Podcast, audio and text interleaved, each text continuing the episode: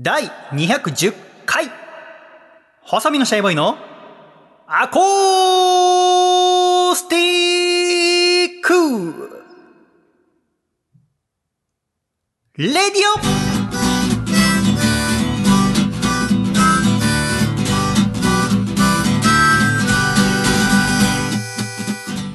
シャイ皆様ご無沙汰しております。細身のシャイボーイ佐藤孝義です。第210回細身のシャイボーイのアーコースティックレディオこの番組は東京都江東区門前仲町にあります私の自宅からお送りしてまいります。この番組の構成作家は笠倉くんですが本日の朝笠倉くんから連絡があり奥様が発熱があったということで今回は念のためお休みということでシャイ一人でお送りしてまいります。よろしくお願いいたします。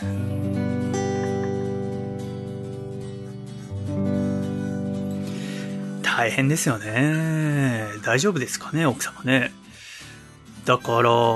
2時間半ほど前に連絡があって妻が発熱がありましてこれから病院に行くのでお休みということの連絡があったわけですけどもまあ2時間だとさすがにこう代役立てることもできずまあ私が今回は一人でお送りすることにしたわけでございますけれども大変よだって彼も彼の奥様もご実家は関西の方ででおそらく奥様病院に行かせるってことは小学生の娘と幼稚園生のその下の娘はおそらく今日お休みなのかなそこら辺わかりませんけれども。んで、奥さんは病院連れてって車ないからどうやって連れてくんだろうタクシーとかかな。んで行って帰ってきて娘たちのことやったり家のことやったりして。で、あとはお仕事も行くわけいかないだろうから、断りとか誤りの連絡して今頃おそらく家で静かにしてるんだと思いますが、ねえ、大変よね。頑張ってほしいなと思いますけれども、奥様が早く良くなることを願っておりますが。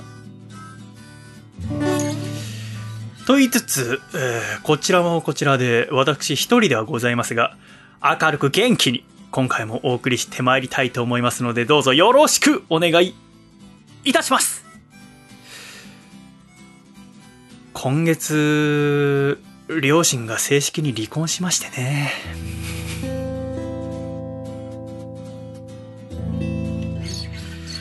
あの、私の両親というのはずっと仲が悪くてですね、ずっとって言ってもいつからですか私が高校生ぐらいの時ですかね。うん、原因という原因はよくわからないのですが、だんだん、うん、週末になると喧嘩するようになって、で、私が、あまあ、その時高校生ですけれども、こう、喧嘩の仲裁をして、っていうのが続いて、大学に入るってなった時も、仲はずっと悪かったので、私は本当は寮暮らしがしたかったんですが、寮に入っちゃったら、その、喧嘩の仲裁する人がいないっていうことになりますから、妹はもう遊び回ってましたから家にいなかったんでね。だから、寮に入るのを諦めて自宅からの通いで、で、大学の4年間も、まあ、まあ、一週とは言いませんが、2週間に一遍ぐらいはその喧嘩の仲裁、土曜とか日曜の昼間してて。でもだ、まあ、なんとかその家族の形態は保ってましたけども、夫婦の形態ですか。えー仲は良くならなくて、で、とうとう、大学院入るって時に私がもうさじ投げて、えー寮暮らしを始めて、えーでもそこからもう仲悪くて、うーん。で、私が細身のシャイバーを始めた時に、なんかあの変な家の状況の中で収録したい。家のあそこからラジオ始めたいと思って、笠倉くんと一緒に横浜の実家で1年間ラジオやって、で、あれから何年経ったんですか？あれから、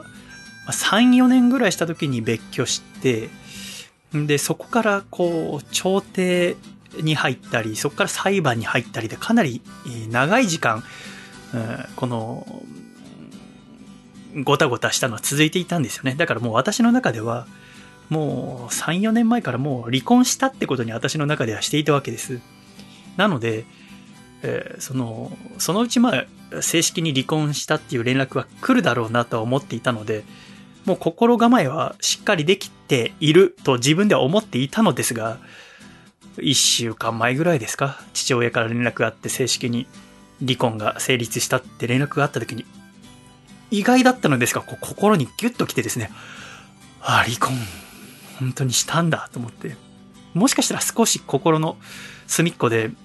何らかしらのきっかけで、またこう家族が一つになる時があるんじゃないか、両親の仲が良くなるんじゃないかって思ってた節がおそらくあったんでしょうね。自分では自覚はしていませんでしたがね。でもそれが離婚したって。で、今度、その、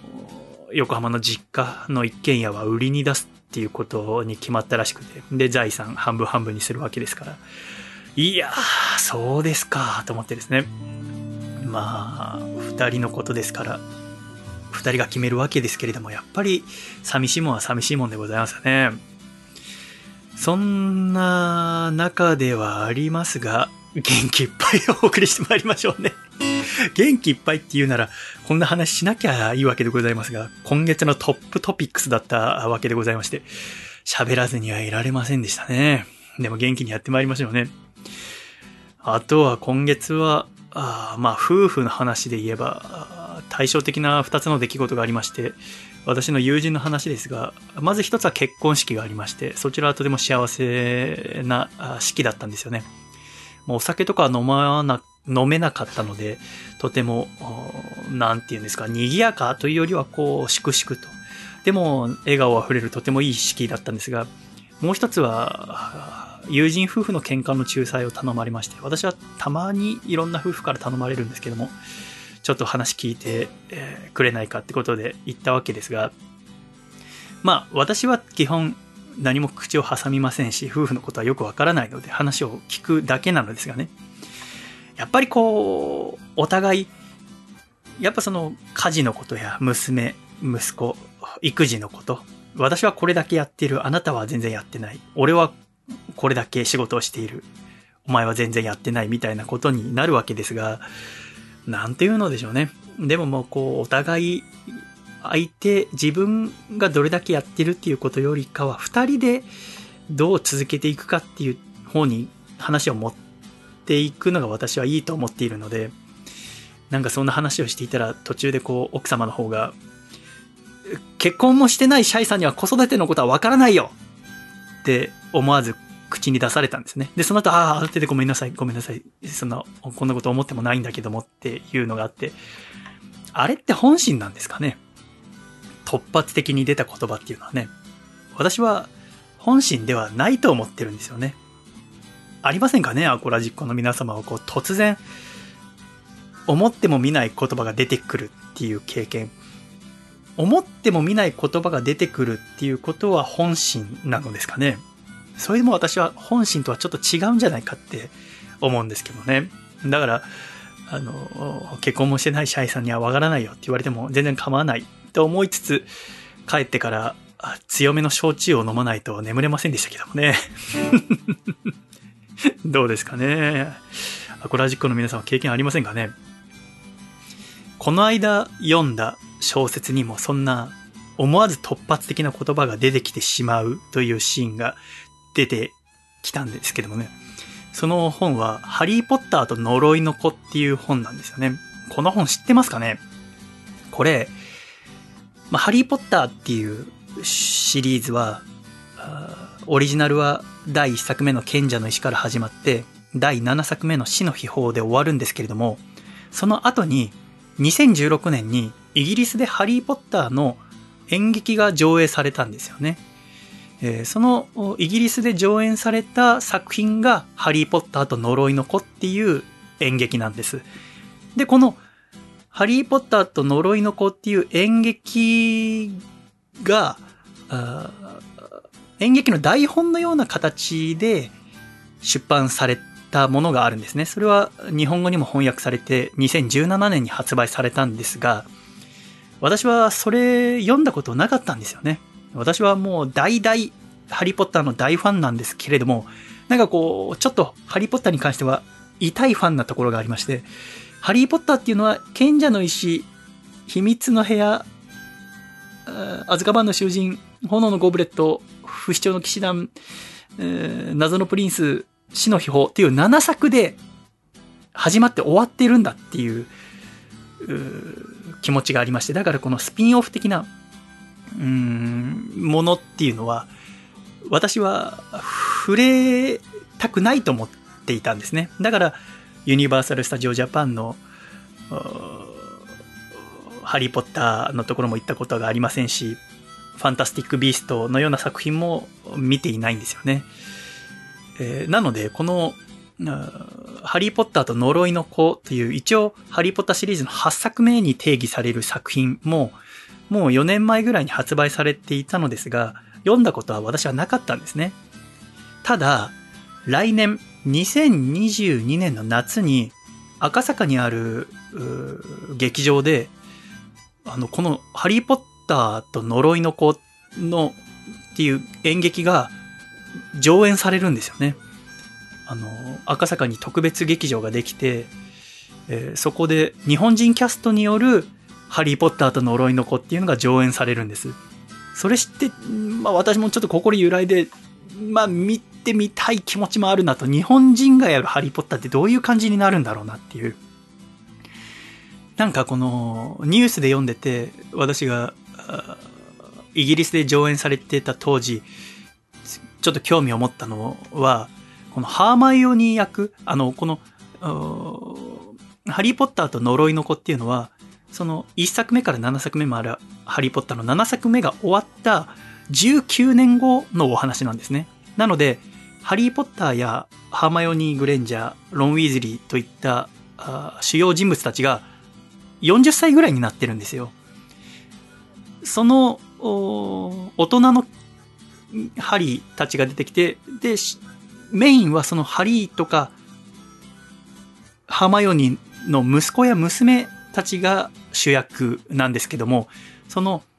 大人になった、40歳ぐらいになった、アラフォーになったハリー、ロン、ハーマイオニーのキャストの中で、ハーマイオニーのを演じられた女優さんが黒人の女性が演じられたんですよね。で、これは私の中ではやっぱりこう、ハーマイオニーっていうと映画の中ではエマ・ワトソンが演じられてますが、勝手にこう、白人の女の子っていうイメージがあったので、黒人の女性が演じられるっていうのを聞いた時にちょっとびっくりしたんですよね。でも確かに読んでみると、ちょっと、人一文も白人の女の子だとはハーマイオニーのことを描写したところはないわけです。髪の毛が巻き髪で、前髪が、あ前歯がちょっと出ててとかの表現はあるんだけれども、で、それは作者の JK ローリング自体も発言していて、私は一度も白人の女性だなんてハマイオニーを書いたことはないわって言って、で、今回その黒人の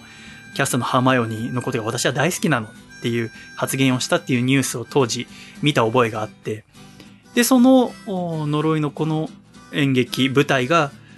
来年日本の東京で行われるっていうことなんですよね。で、ちょっと見たいなと思って気持ちがなんか揺らいでいた。なんかこう、私のこう痛いファンドが少し、なんていう、丸くなっていったっていうか、要はこの呪いの子っていうのはその息子たち、娘たちが活躍しますから、いわゆる偽物ですよね。なんかその、偽物に対する気持ちが結構柔らかくなったというか、ディズニーのディセンダントみたいな、シンデレラの息子がとか、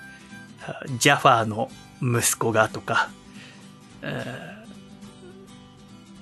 マレフィセントの娘がみたいな作品を見て、なんかそういう面白さに触れたからかわかりませんが、なんだかこの呪いの子も、ちょっと読んでみてもいいかな舞台見る前に、なんて気持ちに少しなっていたわけですね。そんな中で図書館歩いてたらたまたま、このハリーポッターと呪いの子の本が目に入って読んでみたんですよね。初めて。で、この、いわゆる7作目のハリーポッターが終わってから19年後の世界ということですから、まあ舞台は2017年9月1日から始まるんですけれども、その、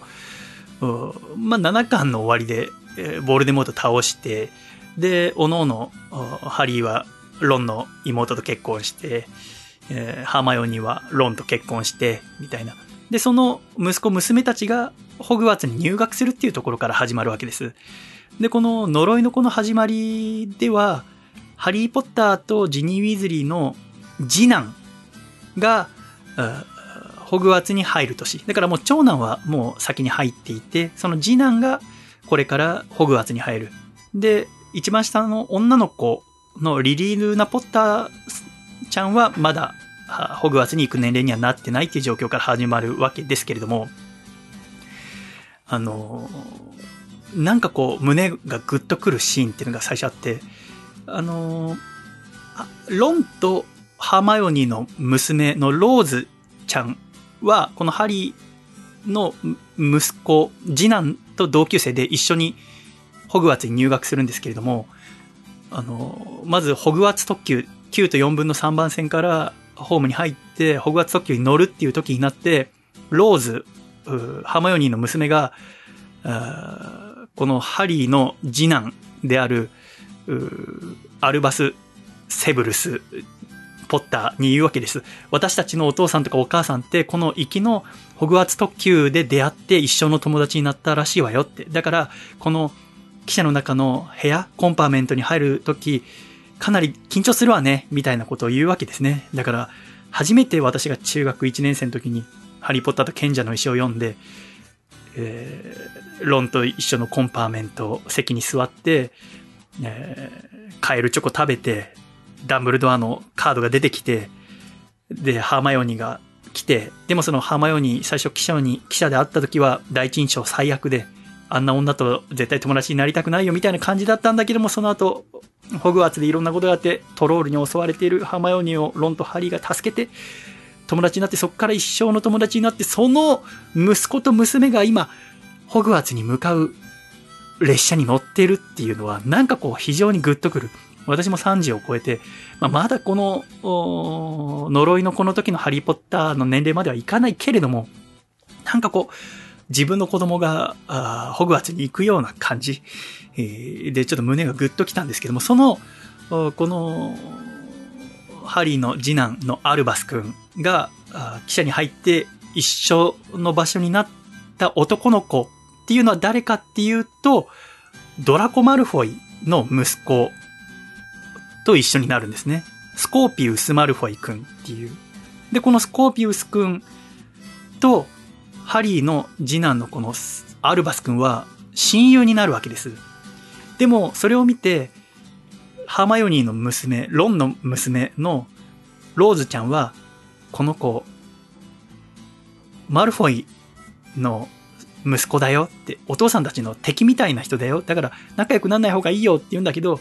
このアルバス君は、いや、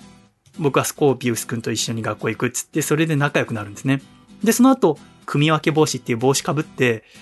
えー、クラス分けをされるわけですが、まあ、もちろんその、ハリーはグリフィンドールで、ロンもグリフィンドールで、ロンの妹のジニーもグリフィンドールで、ハーマヨニーもグリフィンドール。で、しかもハリーの長男もグリフィンドールですから、このアルバス君とローズちゃんももちろんグリフィンドールだろうなと思っていたら、このハリーの次男のアルバス君は、組み分けの結果、スリザリンに入ることになるんですよね。で、え僕の家族はみんなグリフィンドールなのに、僕だけスリザリンなんだ。で、なんか落ち込むわけです。で、学校でも噂になって、あのハリーポッターの息子がスリザリンに入ったぞってことになるわけです。でも、このドラコ・マルフォイの息子のスコーピウス君もスリザリンだったので、この、ますますこのスコーピウス君とアルバス君は仲良くなるわけです。で、そんなとこから始まるわけですが その、まあ、なんでこの話を始めたかっていうと、その、さっき言ったその突発的な言葉っていうのを、ハリーがこの作品の中で結構発しちゃうんですよね。っていうのも、ハリーポッターっていう人は、1歳3ヶ月の時かなんかに、ボルデモートが自分の家来て、お父さんとお母さん殺しちゃって、で、ヴォルデモートは自分のことも殺そうとしたけど、お母さんがこう守りの魔法をかけたからその魔法が跳ね返って、ヴォルデモートが一時的にこう姿を消す力を失うってことになるってところから始まる物語なのですが、あの、だから、その孤児になったハリーは、親戚の家に預けられるんですが、その親戚がハリーのこと嫌いなので、こう、親の愛、お父さんお母さんからの愛というものを受けずに大人になったと。だから、息子ができた時に、娘ができた時に、いいパパになれるかどうか、すごく、不安なわけです、ハリー自体は。奥様のジニー・ウィーズリーさんは、ウィーズリー家っていうのは大家族で、もう家族で仲良く何事も乗り越えるっていう家風の家だった。で、その家のことがハリーも大好き。だけれども自分には父親と母親は1歳の時に亡くしてからも、その親の愛ってものを受けたことがないっていう中で、パパ、ハリーが始まるわけですが、長男のジェームス君っていうのは自分のこと、おお母さんのことも両方すごく愛してくれてる。で、一番下の娘のリリーちゃんっていうのも自分のことを愛してくれてるし、えママのことも愛してくれてる。ただこの次男のアルバス君っていうのが、なんかこう塞ぎ込みがちで、あんまりこう、うまくいかない。いいパパができてない。自分の息子なのに息子の考えていることがわからないし、なかなか息子も自分に歩み寄ってくれないってことでイライラしていて、こう、親子喧嘩みたいなのをしているときに、思わず、その、息子が先に、その、要はなんて言うんだろう。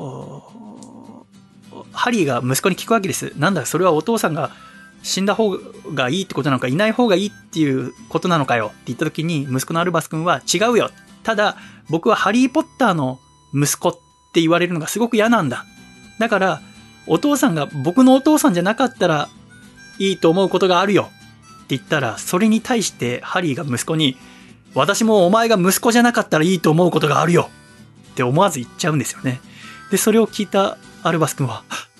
ってなって塞ぎ込んじゃうっていうシーンがあるんですけど、この、私もお前が息子じゃなかったらいいと思うことがあるよ。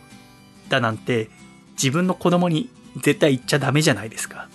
だけども、ハリは思わず口に出してから、なんてことを言ってしまったんだって後悔するわけですね。で、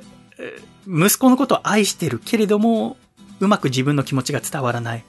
えー息子の気持ちがわからないというこのハリーの混乱というのがこの作品の中でどんどん深まっていくわけです。で、この突発的な言葉っていうのをさらにハリーは発してしまうわけでありますね。あの、ハリーポッターの物語の中で特に重要視されるの、重要視されるのが予言というもので、そもそもウォルデモートがわざわざ子供のハリーポッターを、一歳のハリーポッターを殺しに来た理由もその予言っていう魔法の世界にある独特のものが原因で、その予言っていうものはまあ大抵その通りになると。ただ、先にその予言が叶わないようにしておくこともできるらしいんですね。だから、うん、ハリーポッターっていうのが自分の脅威になるよっていうのを知ったウォルデモートが、その予言を阻止するためにハリーのところに行ったっていうのが一巻の一番最初の部分なんですけれども、この呪いの子でも予言っていうのが出てきて、そのアルバスの周りにある何かが原因で世界がもっと悪くなるよみたいな。つまり、アルバスの近くにいる何かのが原因でアルバスに悪いことが起きるよみたいな予言が発せられるんですね。で、それを聞いたハリーは自分の息子を守りたいってことで、そのアルバスの近くにある何かっていうのを考えたときに、アルバスの親友のことだなって思うわけです。で、アルバスの親友っていうのは誰かっていうと、このスコーピウス・マルフォイ、ドラコ・マルフォイの息子なんですよね。だから、ハリーは、このスコーピウス君と自分の息子のアルバス君の仲を引き裂くわけです。学校とかでも、あの、ホグワーツっていう魔法学校の校長先生は、マクゴナガル先生っていう、ハリーの時からいた先生なんですけども、このマクゴナガル先生のとこに行って、アルバスとスコーピウスを一緒にいさせないでくださいってお願いをするんですよね。で、それを聞いたマクゴナガル先生は、まあ、言ってることはわかるけれども、その子供同士っていうのは、そんな、あの、親の力で引き離したりするのはあんまいいとは思いませんよってマクゴナガル先生がハリーに言うわけです。その言葉を受けたハリーポッターが、その、ミネルバ・マクゴナガル先生に言うわけですね。ミネルバ、失礼を顧みず申し上げます。あなたには子供がいないっていうわけです。つまり、あなたには子供がいないから、親の気持ちなんてわからないだろうって言うわけですね。これは、その、ハリーの自分が抱えてるコンプレックス、自分には親がいない。だから、親からの愛を受けていない。だから、親としての振る舞いがわからないっていう、このコンプレックスを人にぶつけてるわけです。マクゴナガル先生っていう恩師に対して、あなたは優れた魔法使いだけれども、あなたには子供がいない。だから親の気持ちはわからない。だから親である私の言うことを聞いてくださいっていうことをこのマクゴナガル先生に言うわけです。でももうマクゴナガル先生は人格者だからこんな言葉一切何も気にしないわけでございますが、でもこれを見たときに、ハリー、こう突発的な言葉連発しちゃってるなっていうのを私はこう図書館でハリ、ハラハラしながらハリハリじゃないですね。ハラハラしながら思ってるわけでございますよね。でもさ、でもこれどうなるのかなと思って、ハリー大変だよと思いながら。で、その魔法界ではもし亡くなった後も自分の肖像画とかは残ってたりするんですけど、だから、なんかその、ダンブルドア先生っていうもともとホグワーツの校長先生だった人が肖像画としてまだ残っていて、で、その肖像画であるダンブルドアとハリーがまたここで言い争いをしたりするわけですね。で、その、ダンブルドアってこう、ハリー・ポッター見たことある人なら、こう、すごい校長先生だってイメージがあるかもしれませんが、ダンブルドアはダンブルドアでかなりこう、欠点を抱えている人で、言ってみたらその、ハリーポッター1巻から7巻の中で出てくるトラブルのほとんどの原因は、ダンブルドアなわけです。ダンブルドアがハリーのことを愛しすぎてて接し方がよくわからなかったがゆえにいろんな問題が起きていくわけですね。だけどもその問題を抱えているダンブルドアと問題、今真っ最中のハリー・ポッターが言い争いをするっていうシーンも、もう見てられないんですよね。まあ、読んでられないんですね。もう半分目閉ざしながら細めで見なきゃ読めないぐらいのかなり緊迫したシーン。なかなかこう、オリジナルの7作では出てこない人間らしい、人間臭臭い、えー、シーンっていうのが出てくるわけですが、ただ、物語が進んでってね、その、言ったらこのマルフォイの息子のスコーピウス君とハリーの息子のアルバス君は二人で家出をして、そして魔法界を揺るがすようなトラブルに巻き込まれていくわけですが、まあその直前にそのハリーはだからさっきマクゴナガルにお願いしたように、スコーピウス君、マルフォイの息子と、アルバス君、ハリーの息子の中を引き裂こうとするわけです。そんな時に、あの、マルフォイがハリーの家に来て、ハリーに言うわけですね。息子たちを引き離そうとするのはやめてくれっていうわけです。あの、マルフォイも実は、そのスコーピウス君、自分の息子との関係性に悩んでいたんですね。というのは、マルフォイには愛する奥様がいたんですが、その奥様はある魔法使いから呪いをかけられていて、早くして亡くなってしまったんですね。なので、マルフォイとはシングルファザーでこのスコーピウス君のことを育てていたわけです。で、マルフォイはスコーピウス君と仲がいいわけでもないけど悪いわけでもないっていう、なんかぎこちない親子関係っていうのが構築されていて、でもマルフォイはこの息子のスコーピウスのことを心から愛していたわけです。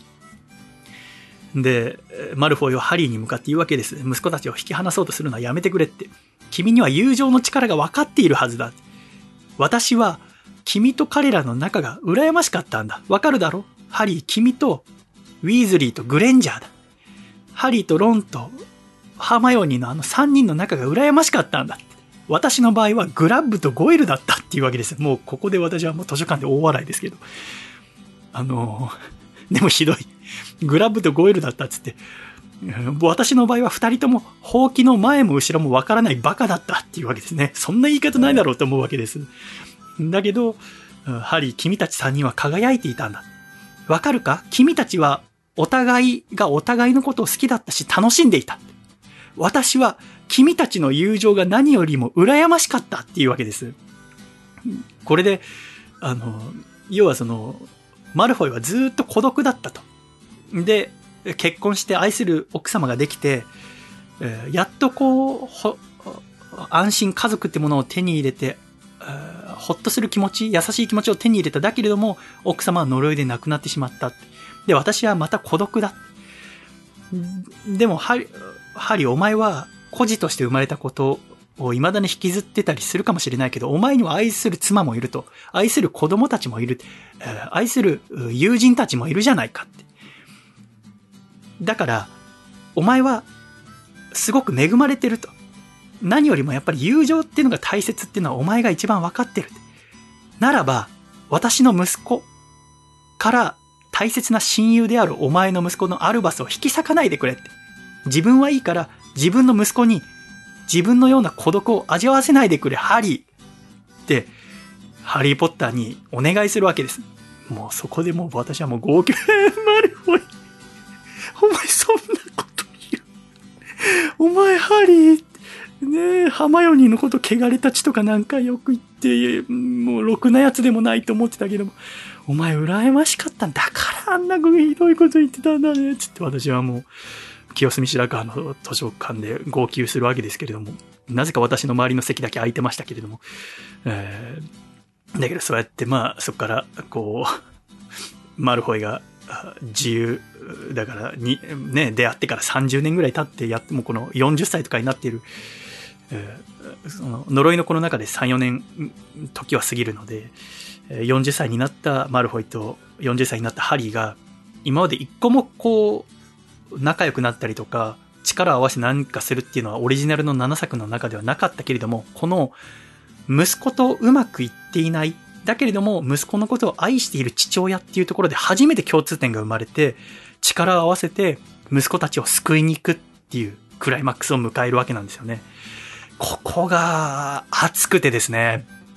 いや、もう私は今からも来年のその、日本人キャストによるこの舞台、ぜひ見たいなと思って、すごく楽しみにしているわけでございますがね。いやー、楽しみですね。おそらく、それこそまだダニエル・ラドクリフも、私同い年ですから、32歳とかですから、まだこの役をやるには早いですけれども、もしかしたらあと5、6年後、この、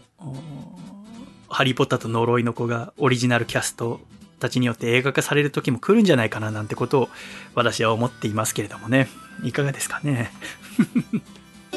ぜひ、えー、気になってたけど読んでないみたいな方はぜひ読んでみてほしいと思いますね。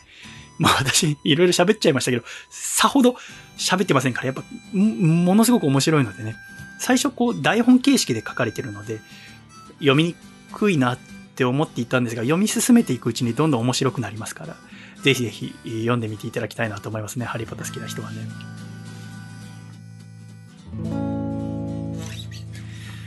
家族ね、いろんなことありますけどもね。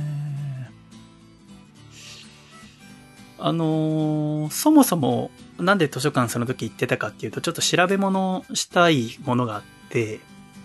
あの、ニュースでね、見かけたんですけども、ちょうどだからこの1ヶ月の中にあったニュースで、あのー、3年後の2024年にお札のデザインが変わるっていう話は以前アコラジでも取り上げましたが、そのお札の印刷が国立印刷局東京工場で始まったっていうニュースを読んだんですね。で、完成した新1万円札の実物が初めてお披露目されたんですよ。で、これ見ました？皆様。これびっくりしたんですけども、あの、まあ、肖像は福沢諭吉さんから変わって渋沢栄一さんになるっていうのは知ってましたが、その今のお札の関数字っていうんですか、漢字で1万円って大きく書かれているところが、新しい3年後から使われるお札では、数字で1万って書かれてるんです。10000って書かれてるんですね。これがなんだかすごく違和感があって、なんか人生ゲームのお金だな、に見えるな、ぐらいの。で、でまあちっちゃく漢字でも1万円っては書かれてるんですけど、これがすごく違和感があってですね。でもまあ、不思議なもんでおそらくこれも我々のね、手元に3年後ぐらいに回ってきて使ってるうちにその違和感もなくなってくるわけですし、逆に今の子供たちがもう小さい時からこの新しい1万円札を手にしていたら、大人になって昔の1万円札どんなものかなって調べた時にこの福沢諭吉の漢字で1万円って書かれてるの見たら古臭いってきっと思うんだろうななんて思うと当たり前っていうのは面白いもんだなって思ったんですよね。で、まあ、その毎日毎日1万円札をこれからじゃあ新しいものを手にするわけですからね、3年後から。だったらその、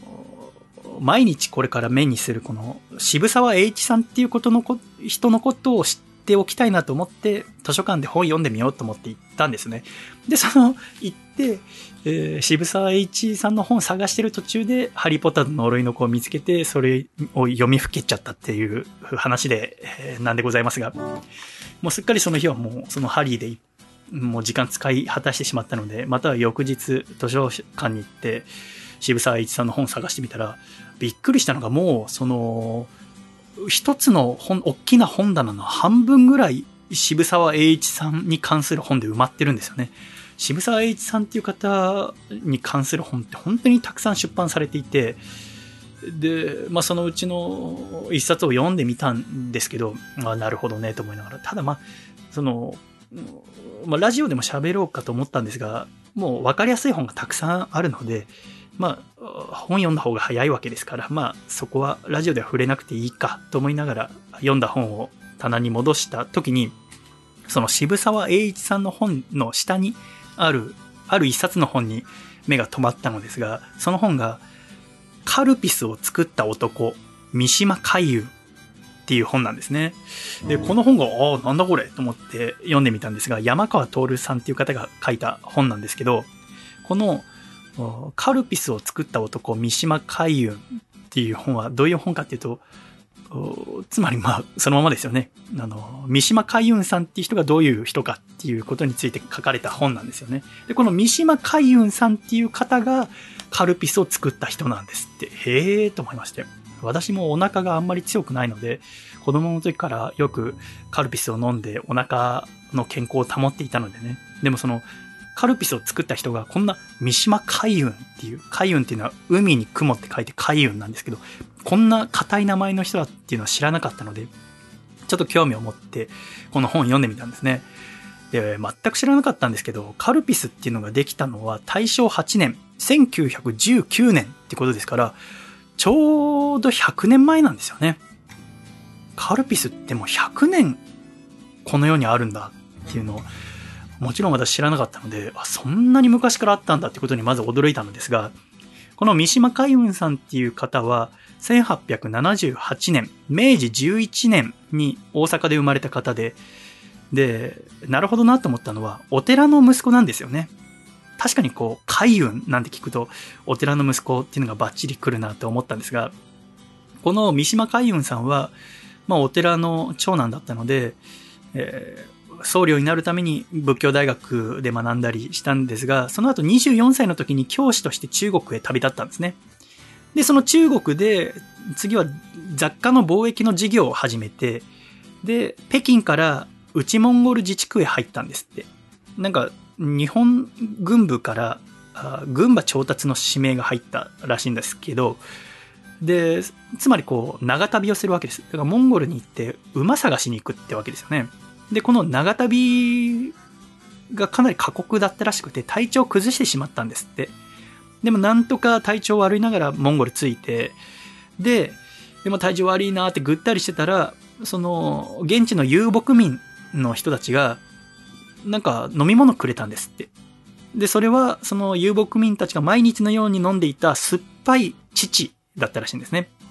で、その酸っぱい乳を飲んでみたら、胃腸の調子が整って、えー、海運さんは頭も体もすっきりした。で、すごくびっくりしたんですよね。で、これ何ですかって、この父のおかげで私もすっかり元気ですっていうので聞いてみたら、これが乳酸菌で発酵させた酸乳っていうものだったんですね。で、この参入っていうものを日常的に摂取しているモンゴル民族のたくましさに海運さんは驚いて、自らも参入の健康への効果を体験して、その力っていうものに驚いたわけです。で、その後、大正4年になって中国での授業を手放して日本に帰ってきた37歳の海運さんはたまたま日本で流行り始めていたある食べ物を大阪のミルクホールで試食したんですって。で、この大正4年に日本で流行り始めていった食べ物が何かっていうと、ヨーグルトなんですね。で、このヨーグルトを食べたところ、あんまり美味しくなかったんですって。ああ、これは、このヨーグルトっていうのは確かに、その成分とかによれば体にはいいのかもしれないけれども、あんまり美味しくないなって。美味しくなきゃダメだよな。と思った海運さんはヨーグルトよりも美味しくて今までにない健康で体にいいものを多くの人に提供したいって思ったんですって。そこで内モンゴルで製法を学んだ参入の研究を重ねて1919年大正8年に完成したのがカルピスっていう飲み物らしいんですね。こうして完成したカルピスですが、あの、カルピスのキャッチフレーズって知ってますか？カルピスのキャッチフレーズ、初恋の味カルピスって聞いたことありますかね？今でもコマーシャルで長澤まさみさんが CM の終わりに初恋の味カルピスって言ってますけれども、この初恋の味っていうキャッチフレーズは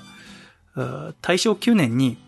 三島海運さんの学生時代の後輩の方がつけてくれたんですって。でも、今、初恋の味カルピスって聞いて、どうです？まあ、シンプルなキャッチフレーズだなと思いますし、まあなんかカルピスに合ってる感じもするなと思いますが、そんなに違和感とかはないと思うんですよね。私自身はそんなに違和感感じないんですが、ただ、今から約100年前では、この初恋っていう言葉自体がなんだかすごく恥ずかしい言葉だったみたいなんですね。なんかこう、口に出すのがはばかられるような時代だったらしいんです。なかなかそこら辺想像できませんよね。だから、三島海運さんは、その後輩が考えてくれた初恋の味、カルピスっていうキャッチフレーズは一回は断ったんですって。だけれども、その、でもやっぱそのキャッチフレーズがいいよって周りからも声もあって、そのキャッチフレーズをつけて売り出したところ、やっぱ世論を二分するぐらい賛否両論だったらしいんですね。ただやっぱそれがすごく話題になって、で、ちょうどその当時好景気だったこともあって、このモダンなキャッチフレーズっていうのは世相にマッチして、瞬く間に商品とともにキャッチフレーズも広まっていったっていう歴史があるらしいんですね。だからこの初恋の味カルピスっていうキャッチフレーズも100年の歴史があるっていうことなんですね。で、このカルピス云々の前に、やっぱりこの海運さんっていうのは仏教の家の子供、お寺の家の子供でありますから、やっぱこの仏様の教えっていうのが体に染みついてるんですよね。で、そんな三島海運さんの人生のモットーは、私欲を忘れて公益に資するっていうことなんですね。つまりこう自分が自分がじゃなくて、えー、たくさんの人が幸せにすることこそが人生の真ん中にあるべきだっていう考えの持ち主なんですね。それがよく表れてるのが、えー、東京で関東大震災っていう大きな地震があった時、今私が喋ってるような東京の下町っていうのは、もう見るも無残な焼け野原と化したわけですね。とりわけ水道の水が止まってみんな困っていたんですって。で、そんな時に三島海運さんは、この東京から少し離れたところから水を手に入れて、で、自分でお金出して、えー、たくさんのトラックをチャーターして、で、そんな、あ水のだけ配るよりは、カルピスを配った方がみんなの健康にもいいし、美味しいだろうっていうことで、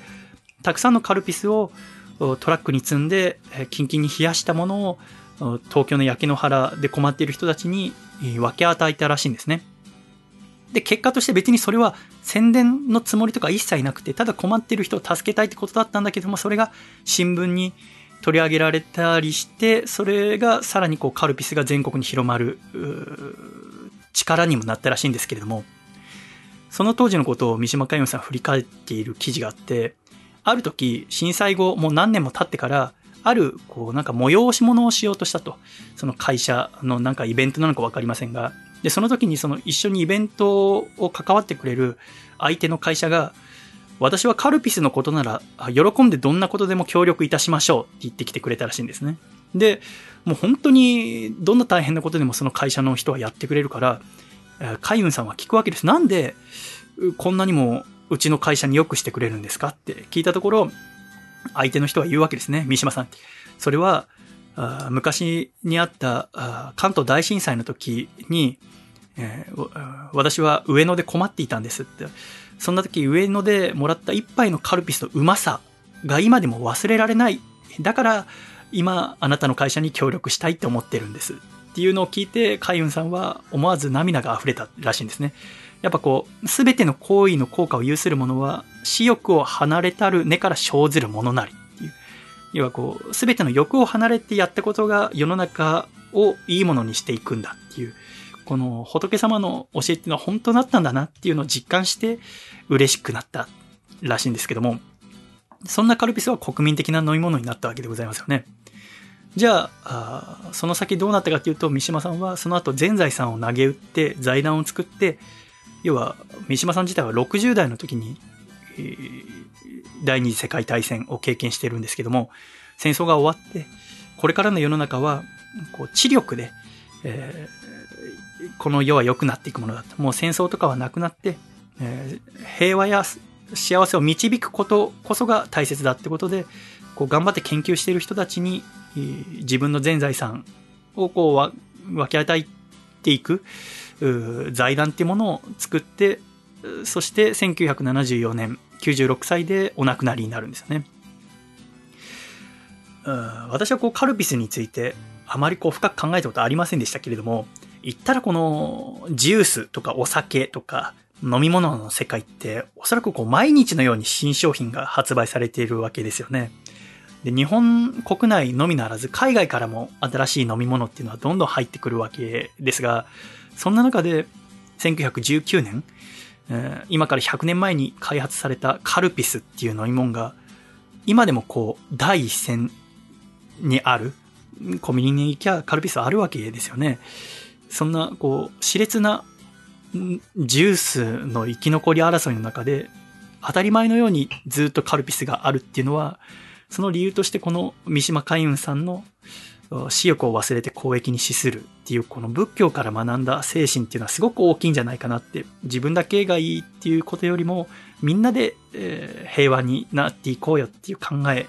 が表されてるのがカルピスっていう飲み物なんだなって思うとなんかこう初恋の味っていうのもうん今まで感じていたものプラスアルファでなんか思うところがありませんかね。ということで私は今日はカルピスを飲みながら、えー、お送りしておりますけどもね。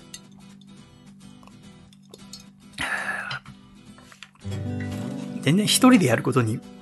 何も戸惑いとかはないんですけれども、こう、飲み物を飲む時間がないっていうのはあれですね。なので今日はこう、間間でちょっと初恋の味楽しみながらおしゃべりさせていただこうと思いますが、ご了承ください。ねえ。まあそんな三島海運さんの本を読んで、えー、まあもともとはその一万円札の渋沢栄一さんについて知ろうと思ったことからカルピスまで行ったわけですが、まあその、そのうち今使ってる福沢諭吉さんのお札も古いお札だなって思うんだろうと思うんですけど、今ある一万円札っていうのは、二代目の肖像ですよね。福沢諭吉さんの前は聖徳太子さんだったわけですよね。で、今度の渋沢栄一さんが第三代っていうことですが、今まで日本のお札っていうのはいろんなものがありましたが、これまでに一番多く肖像として登場したのがこの聖徳太子さんっていう方なんですって。1930年に発行されたオツ100円券に初めて登場して以来、これまで合計7回お札の肖像になってるんですって。だから聖徳太子さんっていうのはすごいですよね。7回もですもんね。聖徳太子のことを皆さんどれくらい知ってますかね？私はあ、あんまり知らなくてですね。もちろんその聖徳太子の1万円札も使ったことがないですしね。聖徳太子の1万円札が使われていたのは1958年から1984年っていうことですので、私が生まれる5年前で終わっちゃってますから、そうなるとやっぱ使ったことがないわけですけれども、まあ、聖徳太子って名前は知ってますよね。何やった人ですか？なんか憲法17条とか、簡易12回とか歴史の授業でやった気がしますね。もうちょっと真面目に授業を受けとけばよかったですね。でもやっぱりこう、なんでお札の肖像になるかって言ったら、そういった業績を残して日本人に親しまれて尊敬されているからこそお札の肖像に過去最多の7回もなってるってわけじゃないですか。でも私はこう聖徳太子についてあまり知らなかったので、ちょっと勉強してみたいなって思っていたところ、9月の半ばまで東京国立博物館で聖徳太子と法隆寺展っていう特別展が行われていて、それを私見に行ってきたんですよね。ちょっと聖徳太子について知りたいなと思いまして。聖徳太子さんについて何あと知ってますか？なんか最近こう出てくるのでは、あの、教科書に名前載せるや消すみたいな話はなんか聞いたことありますよね。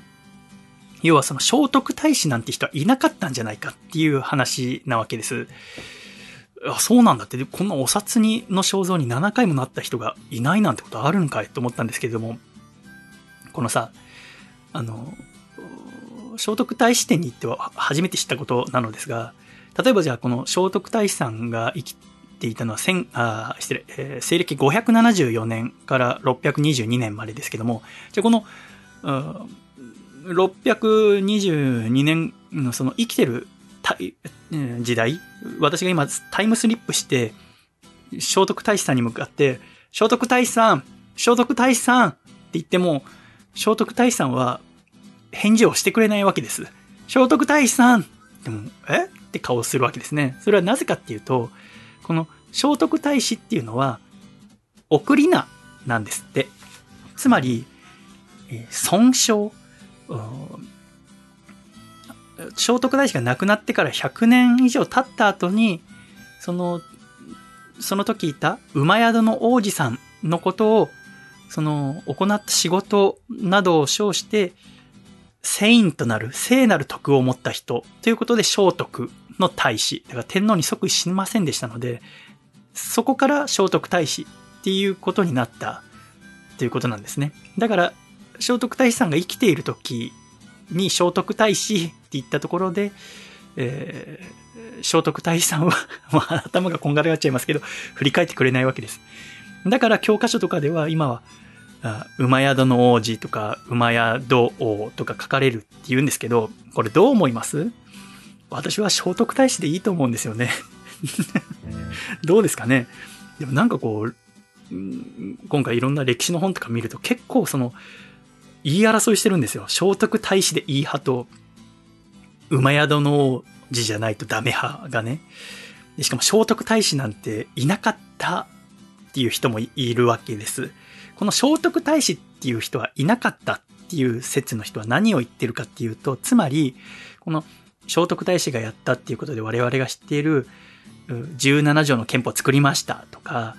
うん、簡位12回定めてとか、遣隋使、小野妹子を送って、中国の優れた文化多く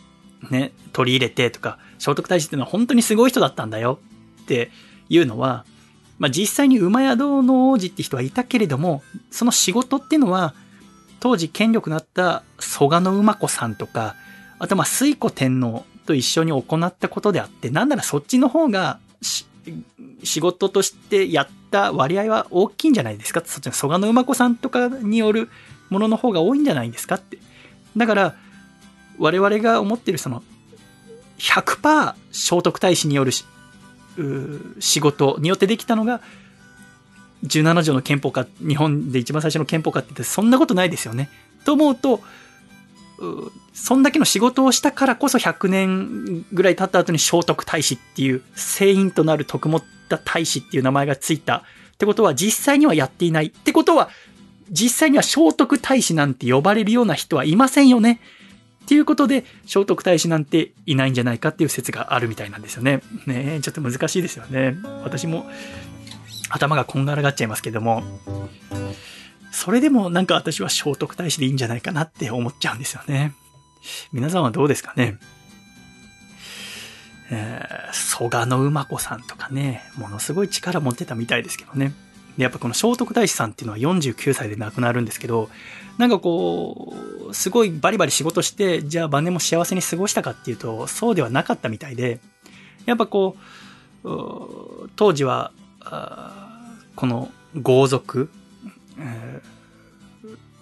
っていう人たちが力持っていて、物のべしとか、蘇我氏とか。で、そんな蘇我氏と物のべしが争って、物のべしが蘇我氏に打ち滅ぼされて、で、聖徳太子はこう、蘇我氏、だから蘇我さん一派だけが強くなるっていうのは良くないと思ったわけですよね。やっぱ仏教をもって、みんなが幸せにならなきゃダメなんだって。誰かが一人だけが欲を満たしても、この世ってのは良くならないんだよっていう仏教の教えを、聖徳太子は政治で行おうとしてるのに、蘇我の馬子は、どんどんやっぱ蘇我氏っていう、この一族を大きくしようっていう心を持っていて、で、その蘇我氏の力を聖徳太子は抑えることができなくて、その、だんだんと政治の世界から追い出されるというか、自分のやりたいことはできなくなっていくわけですね。で、そうなると聖徳太子はどうなったかっていうと、だんだんと、こう、内側に、内側に閉じこもりがちになった。本堂にこもって仏教の世界にどんどんこう、心を閉ざすようになってしまった。そして、49歳で亡くなって、つまり、こう、政治の権力争いに敗れて、で、仏教の世界に浸って自分の理想を達成することができないで49歳で亡くなって、しかもその亡くなった後に蘇我氏の力はどんどん大きくなっていって、で、聖徳太子の息子は蘇我氏によって自害に追い込まれてしまったりするわけですね。ただ、その後に、こう、中野上の王子とか、中富の鎌足さんたちによって蘇我氏が滅亡させられて、もうこれからはこう、何々氏とか、ではなくて、天皇中心の新しい国づくりが必要だとして行われて改革のことを大化の改新っていうらしいんですね。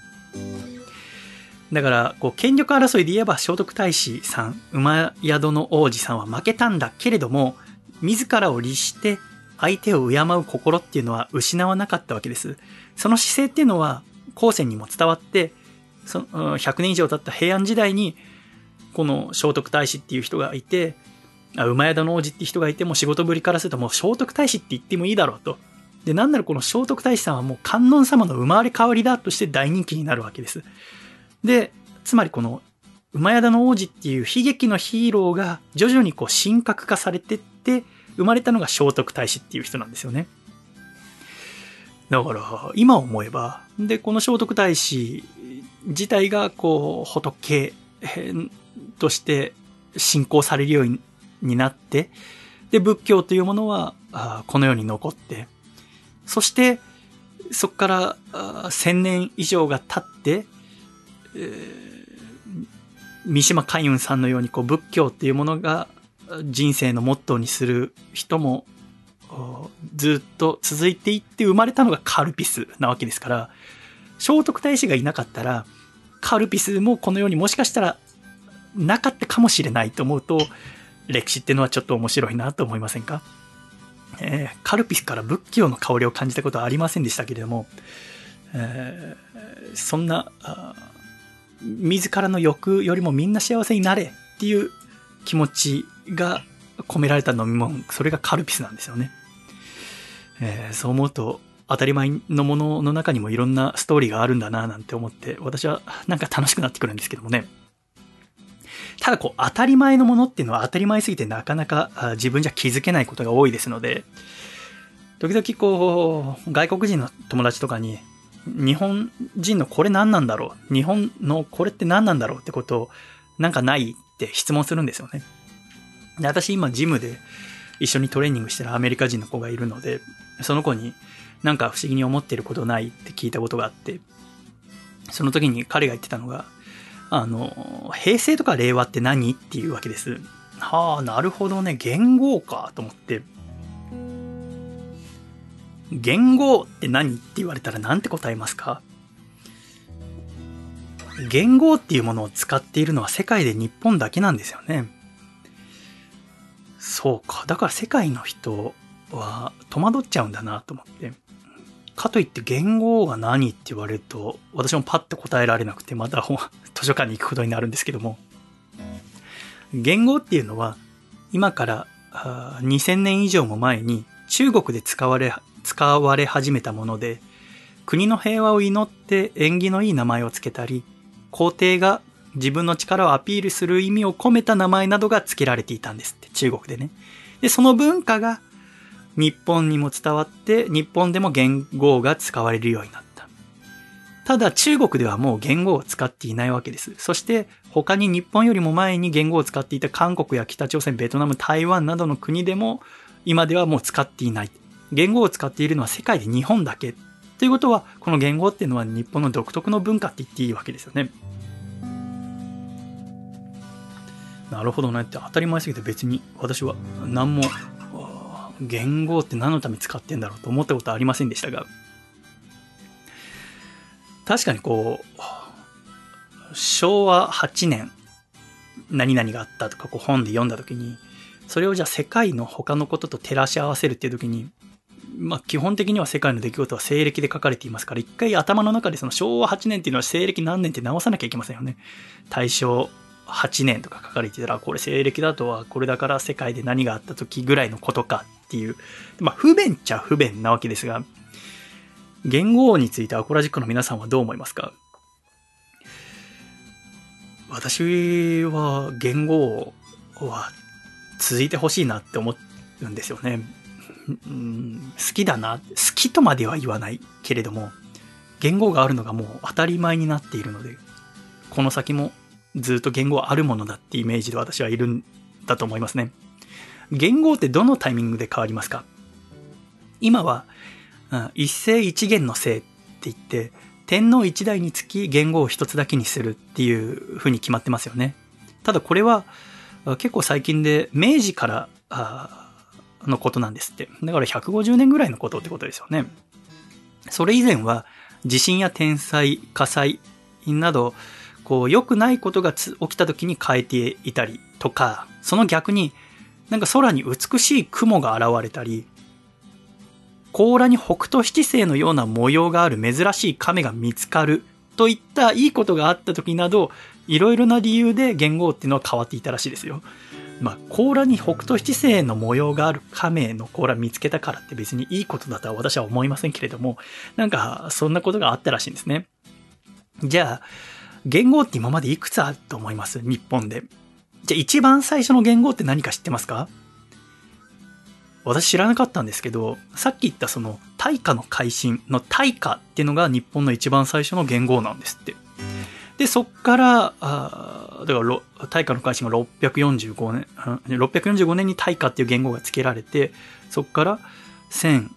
1400年弱が経つわけですが、その1400年の間で、今の令和まででいくつの言語があるかっていうと248個ですって。248個。今は令和3年令和の前の言語ってなんだか皆さんわかりますか？令和。その前が平成。その前が昭和。その前が大正。その前が明治。ここら辺が限界ですか？明治の前って何ですかね？明治の前の言語ってわかりますか？明治の前の言語は、慶応ですね。慶応まで答えられる人はどうですかね？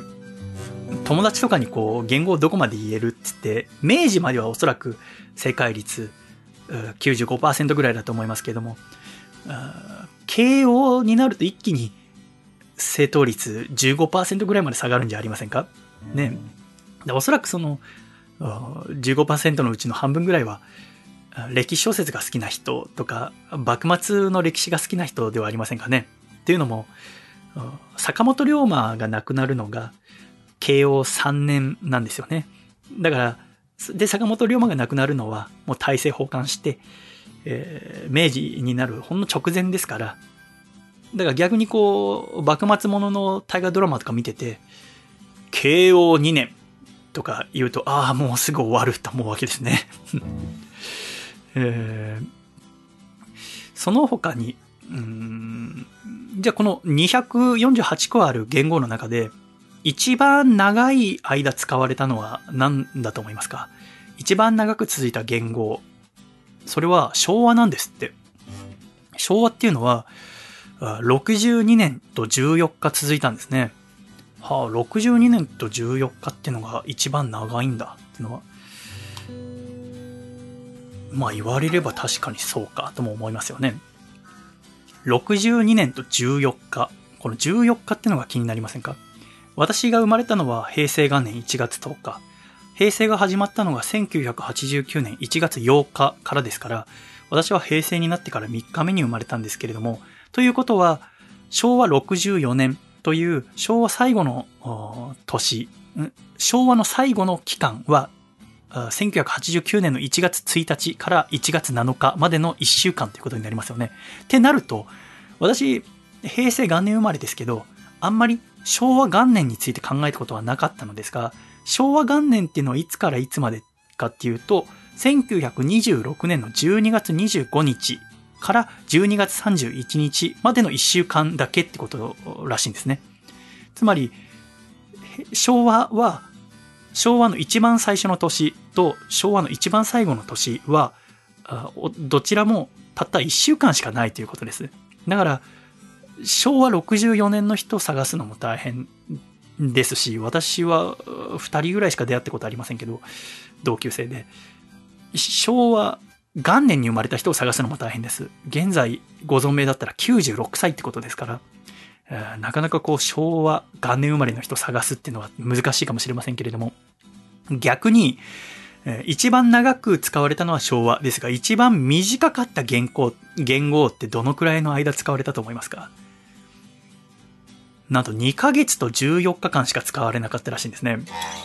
その元号っていうのは鎌倉時代、1238年の11月23日から1239年2月6日まで使われた略人っていう元号らしいんですね。略人の略っていうのは暦に西俊久の2で略人なんですけど、この略人っていうのはまあ漢字は違うけれども、うん、略のところに省略の略で人に人っていう字を当てることもできますよね。こう書くと、この世から人々が略される。人々が死んで消えてしまうという怖い意味にもなってしまうと。だから、当時の人たちから、略人なんて言語をつきやがって何考えてんだよ。人死んじゃうだろ。って言われて、たった2ヶ月しか使わずに別の言語に変えることになったらしいですよ。ねえ、ちょっと興味深いですよね。他にも、名和という言語も急に変えることになったんですって。この名和っていう言語は1764年から1772年っていう、だから江戸時代に使われていた言語らしいのですが、この明和9年に1万人以上の人が亡くなった明和の大火という大火事をはじめたくさんの災害が起こったんですって。で、当時の人たちは、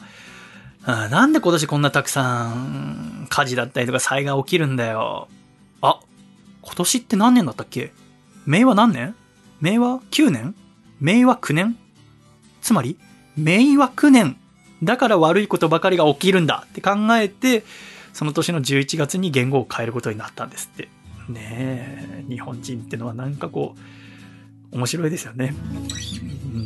言葉、やっぱ言葉っていうのは大切だと思ってたってことですよね。明和9年、明和9年ってもダジャレですものね。でもそんなダジャレとか言ってられないほど、そういうものを変えるっていうのが、こう、飢饉だったりとか災害とかを起こさないっていう、やっぱこう、そういう運というか、いろんなこう運命的なものっていうものを変えるために、言語っていうのは役立つとされていったっていうのがこういうことがもう、らもわかりますよね。今は、天皇が即位するときに一緒に元号も新しいものにする決まりになっていますが、今の令和ってのが始まったのは2019年の5月1日からですよね。平成の天皇陛下が生前に上位されて、えー、言語が変わったわけですけれども、これあのー、じゃあ、平成の天皇の陛下のこと今なんて呼ぶか知ってますか？私は知らなくてですね、その、現在の天皇陛下のことことは、天皇陛下とか、金城天皇とか呼びますよね。じゃあ、雅子様、奥様の、雅子様のことは何て呼ぶかっていうと、皇后陛下って呼ぶじゃありませんか。じゃあ、その、退位された陛下のことは何て呼ぶかっていうと、上皇って呼ぶんですよね。これあの、だって、それ知らなくて当たり前ですよね。だって、今までは、崩御されてから言語が変わっていたわけであって、こう、言語が変わっても、えー、その変わる前の天皇陛下がご存命ってことが今までなかったわけですから、その呼び方がわからないってのも、当たり前ですよね。生前退位されたのは、あ一番最近だともう200年前ぐらいになるってことですから。でも、昭和天皇のことは昭和天皇って言うし、明治天皇のことは明治天皇って言いますよね。でも、平成の天皇のことは平成天皇って言わないんですって。なんで？と思いませんか？っていうのは、この昭和天皇とか大正天皇、明治天皇っていう、この呼び方は、送り名なんですって。つまり、聖徳太子っていうのと同じ、その、亡くなってからの呼び方ってことなんですね。だから、もし、この先、平成の天皇陛下が崩御される、亡くなることがあれば、今の平成の天皇陛下のことをその時から平成天皇って呼ぶことになるらしいんですね。はあ、なるほどねって私は知らないことたくさんあるなと思いながら、その、何年前ですか？話が出たの2016年ですか？あの、生前単位のことがニュースとかに出た時、皆さんどう思いました？そのね、陛下からのお言葉があって、その、まあ、体調面のこともあって、その、生前退位をしたいっていう言葉聞いたときに、私はその、天皇陛下が、天皇の位を譲りたい、上位したいって言ってるんだから、それでいいじゃないと思ったんですよね。うん、でも、なかなかこう、話はそんな簡単に進まなくて、なんでだろうなって思っていたんですが、要は、皇室典範っていう法律があって、そこでちゃんと皇位の継承は天皇が崩御した時に行われるって決まってるわけですね。逆に言うと天皇はご存命のうちは退位することができないって法律で決まってるんですよね。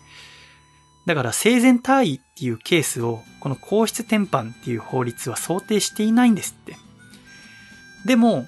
憲法で天皇は国政に関する機能を有しない。つまり政治に口出ししないって決まっているので、このもし天皇陛下からのお言葉を受けて政府がすぐに法律を変えてしまって、じゃあ天皇陛下が生前退位したいって言ってるから、じゃあすぐ退位してもらって構いませんよってこ生前退位を認めてしまうと、陛下のお言葉自体が政治的な力を持たせることになってしまう。う法律を変える力を持っているってことになってしまうと、憲法違反になってしまう。ということで、今回その、上位するときは皇室典範特例法っていうものを作って、国会は天皇、平成の天皇陛下だけに限って生前退位を認める特例法とすることに合意したわけですね。なので、現在の金城天皇を、令和の天皇陛下が生前退位をできるかっていうと、それはそうではないってことですね。もし生前退位をするってことを陛下が望んだら、また話し合いが行われるということなんですね。皇室のこととかってどうですか？これも海外の人に聞かれたら説明どうするのか難しいですよね。今月はあの、眞子さまの結婚もあって、眞子さまの結婚の報道の仕方は、特にテレビはあんまりいい報道の仕方じゃないなと私は思いましたけれども、うんそれでもやっぱりこう、皇室、皇族のことを、海外の人に伝えるっていうのは非常に難しいことだなと思うわけです。あの、生前退位を平成の天皇陛下がしたことにはいろんな理由があったらしくて、その、体調動向の問題もあったし、その私はその母親のお腹の中にいた時のことなのでよくわからないんですが、その昭和63年、つまり1988年の秋頃から昭和天皇の容体の悪化っていうのがテレビとかで報じられるようになって、で、どうやらその時期、そのテレビのバラエティ番組が自粛するようになったりとか、日本各地のお祭りが中止になったり、つまりこう天皇陛下が体調悪いのだから、こう、わーって明るいバラエティ番組みたいのはやめておこうっていう流れになったらしいんですよね。やっぱこういう日本中が自粛ムードっていうものになると、そういうものが長引けば長引くほど経済活動にも大きな影響を及ぼしかねないという懸念が平成の天皇陛下にはあって、だからこそ、こう、体調がまだ、崩す前に生前退位をした方が国民のためでもあると思ってっていうのも一つの理由らしいんですよね。なるほどなと思うわけですけれども、もし海外の人にじゃあ天皇陛下って何なのって聞かれたら皆さんは何て答えますか？おそらく私ぐらいの年代の人は日本の象徴だよって答えるんじゃないかなと思うわけです。象徴って何ですかね？野球界の象徴ってもし今聞かれたら大谷翔平さんがパッと頭に浮かびませんか？将棋界の象徴って聞かれたら藤井聡太さんや羽生さんとかが浮かびませんかね。深夜ラジオの象徴って言ったらかつてはビートたけしさんとか。今だったらどうですか？やっぱり伊集院光さんとかになるでしょうかね。じゃあ日本国の象徴ですってもしあなたが生まれた時に言われたらどうしますか？どう過ごせばいいでしょうね。想像がつきませんね。でも、あの、平成の天皇陛下は生まれた時からあなたは将来、えー、日本の象徴になりますよとは言われてないわけですよね。あの、今の憲法では天皇陛下っていうのは政治の力は持っていませんが、その前の大日本帝国憲法では力を持ってたわけですよね。で、あれは明治に作られたもので、で、平成の天皇陛下は1933年、昭和8年12月23日生まれですから、って考えると、7歳の時に戦争が始まって、11歳の時に戦争が負けて終わって、で、えー、新しい憲法が交付されるのが、だから12歳の時ってことですね。で、その12歳の時に交付された新しい憲法に天皇は国民統合の象徴って書かれているわけですよね。だから12歳の時、だから昭和天皇は途中から国民の象徴になったってことですよね。その時に、そのお父さんのことを見ながら、平成の天皇陛下は12歳で、だから戦争終わった直後で、いつか自分がお父さんが崩御して亡くなって自分が天皇になるとき、自分は国民の象徴になるんだと思いながら、子供時代を終え大人になっていくわけですよね。そして1989年1月8日から平成が始まるわけですけれども、この時、平成の天皇陛下は55歳ですので、55歳で第125代天皇に即位されるわけですね。だから、つまり12歳の時に自分は将来国民の象徴になるんだと思って、そこから43年間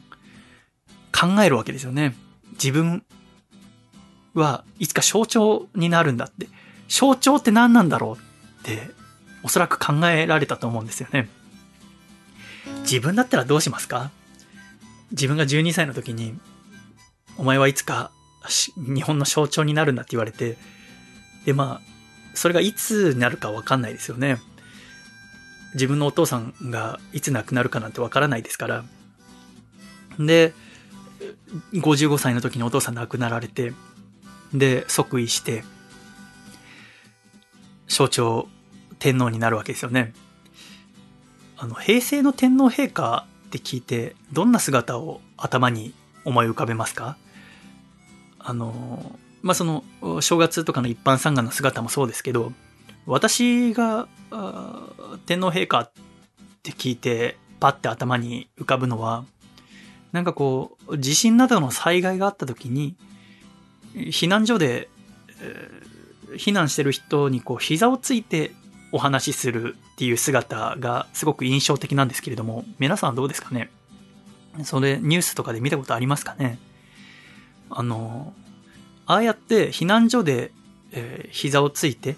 えー、国民と言葉を交わした天皇っていうのは、あの平成の天皇陛下が初めてなんですって。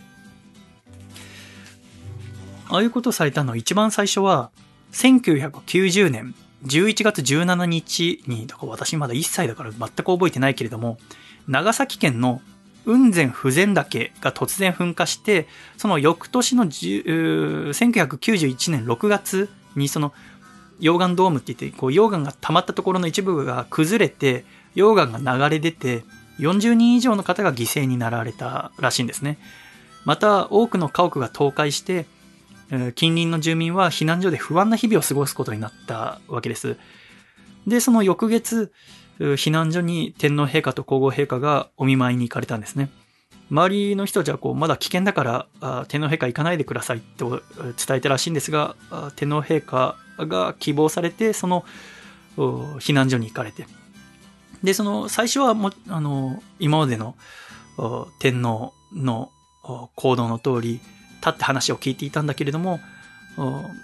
途中で腕まくりしてシャツを。で、もう真夏が暑いから。で、そんな中、避難所にいる人もクーラーとかありませんから暑いって言って辛い、しかも不安だっていう時に膝をついてお話ししたらしいんですね。で、その姿を見て多くの人が衝撃を受けたらしいんです。要は、そんなことをする天皇は初めてだったから。で、そのお見舞いの後、どうして天皇陛下にあんなことをさせたんだ？膝をつかせて国民と喋らせるなんてことをしたんだ？っていう苦情が宮内庁にたくさん届いた抗議が殺到したらしいんだけれども、天皇陛下はその姿勢をやめることはなかったわけですね。で、1995年の阪神淡路大震災が起きた時も、2004年の新潟中越地震があった時も、2011年の東日本大震災の時も、天皇陛下、皇后陛下は被災地にお見舞いに行かれて、え、被災者の方々に膝をついて声をかけられたわけですね。で、あの姿が、私が思うに、こう、平成の天皇陛下が考えた国民の象徴っていうものなんだんじゃないかなって今私は思うわけです。こう、あの、阪神淡路大震災の時に、当時総理大臣だった村山富一さんが同じように避難所に行って、まあ、総理大臣なんかは普通こう周りバーッと回ってその視察というかどういう状況なのかって確認するのが普通だったらしくてだから普通に今まで通り回ってお疲れ様でしたって声かけて帰ったらその姿に今度は苦情が殺到したらしいんですね。天皇陛下がああやって膝をついて喋ってるのに、総理大臣が、ただバーッと回ってお疲れ様でしたで帰るっていうのはどういうことなんだっていう苦情が届いて、それ以降、村山総理も、避難所に行かれた時は膝をついて国民とお話しするようになったらしいんですね。つまり、それまであった天皇っていうのはこうあるべき、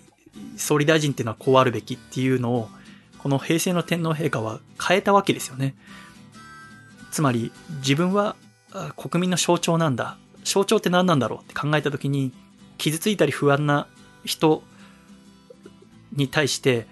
上から声をかけるのではなくて同じ目線になって痛みを共感することによって一緒に過ごしていくこの国で暮らしていくっていうのが平成の天皇陛下の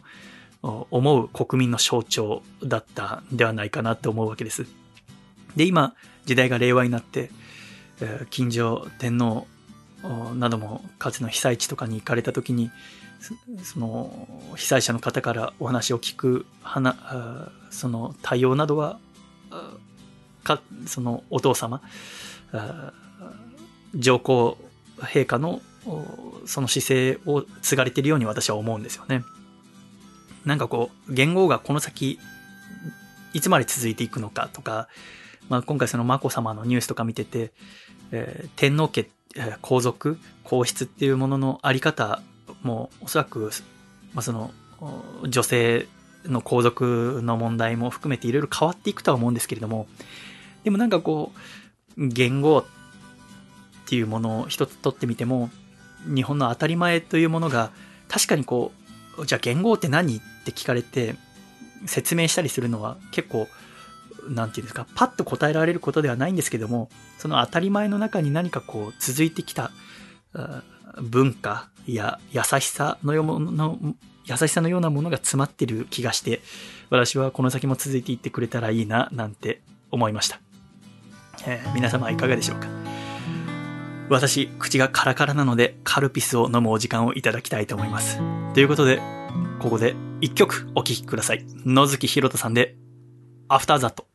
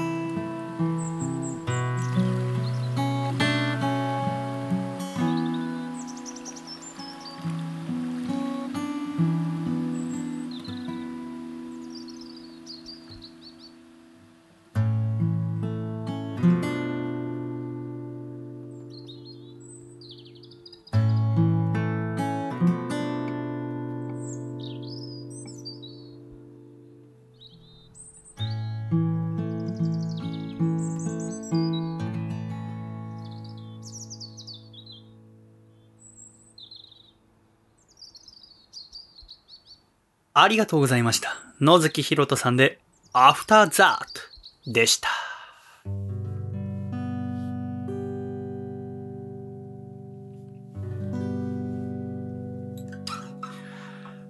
今月、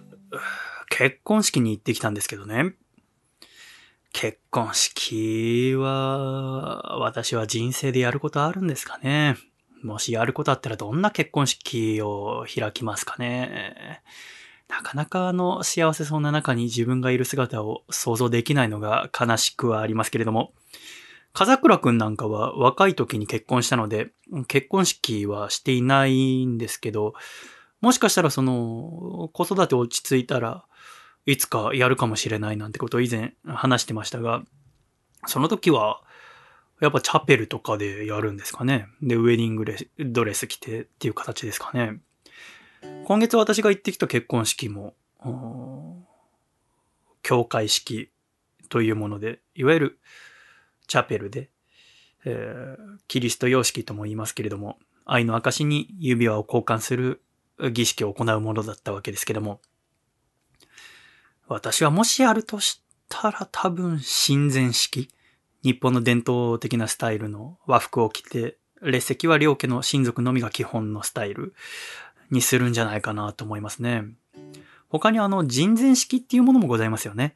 あの宗教に関わらないすべての挙式スタイルのことを指しますけれども、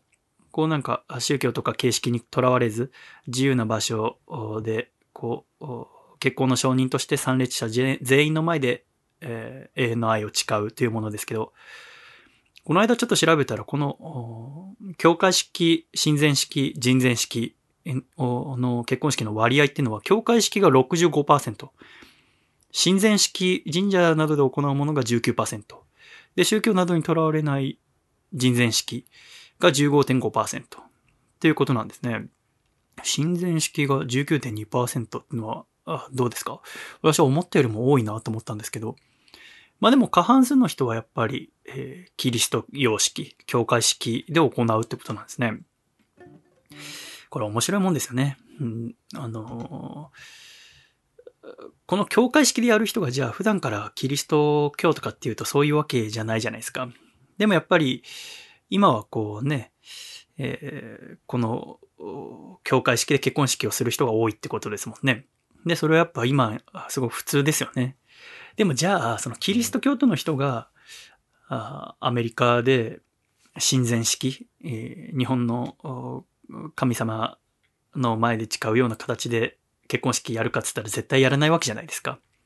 やっぱその、キリスト教の神の考え方と、親善式、日本の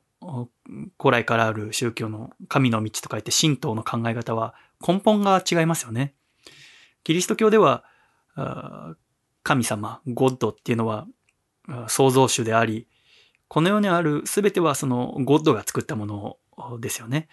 この地球も海も陸も植物も動物もそして人間も自然にできたのではなくて全て神様が意志を持って作ったものだっていうのがキリスト教の考え、神様に対する考え方ですよね。いや、私たちはどうかっていうと、八百万の神っていう言葉があるぐらいいろんな神様がいると思ってますよね。えー、太陽にも神様がいるし、え、山にも神様がいるし、雨にも神様がいるし、お米にも神様がいるし、トイレにも神様がいるし、本当にあらゆるものに神様がいると思っているって思うと、やっぱりこのキリスト教の言う神様と我々の神道が言う神様っていうのは全く別のものですよね。だけれども、キリスト教のイベントであるクリスマスとか、バレンタインデーとか、で、こうやって教会式のウェディングが、あげる人が過半数っていうのは、この曖昧さっていうのがなんかこう日本の面白さだなって私は最近は思うんですよね。なんかこう柔軟性があるっていうんですかね。よく言えば。こう悪く言えばこう雑というか、節操がないというか、なんかそれも日本らしいのかななんて思うんですけれども、その、あなたの宗教は何ですかってもし海外の人に聞かれたら何て答えますかね？多くの日本人は、私は無宗教ですって答えるんじゃないかと思うんですけれども、私もこれまで聞かれたらそう答えていたんですけど、私、ちょっと気になったのは、この無宗教ですって答え始めたのいつからだろうなって思ったんです。別に学校であなたの宗教聞かれたら、じゃあ特に信仰している宗教がなければ無宗教っって答えたらいいよってなんて習ったことないじゃないですか。これ、いつからこう答えるのが当たり前になっていたんだろうなっていうのが気になって、なんか最近はこう当たり前ってものにやたら気になっちゃいましてね。その理由を知りたいと思ったんですよね。じゃあその無宗教だって答える人が、じゃあ神様はいると思いますか？いません、いないと思いますか？って聞かれたら、おそらくほとんどの人が神様はいると思いますって答えるんじゃないかと思うんですね。でも、いると思ってるなら無宗教ではない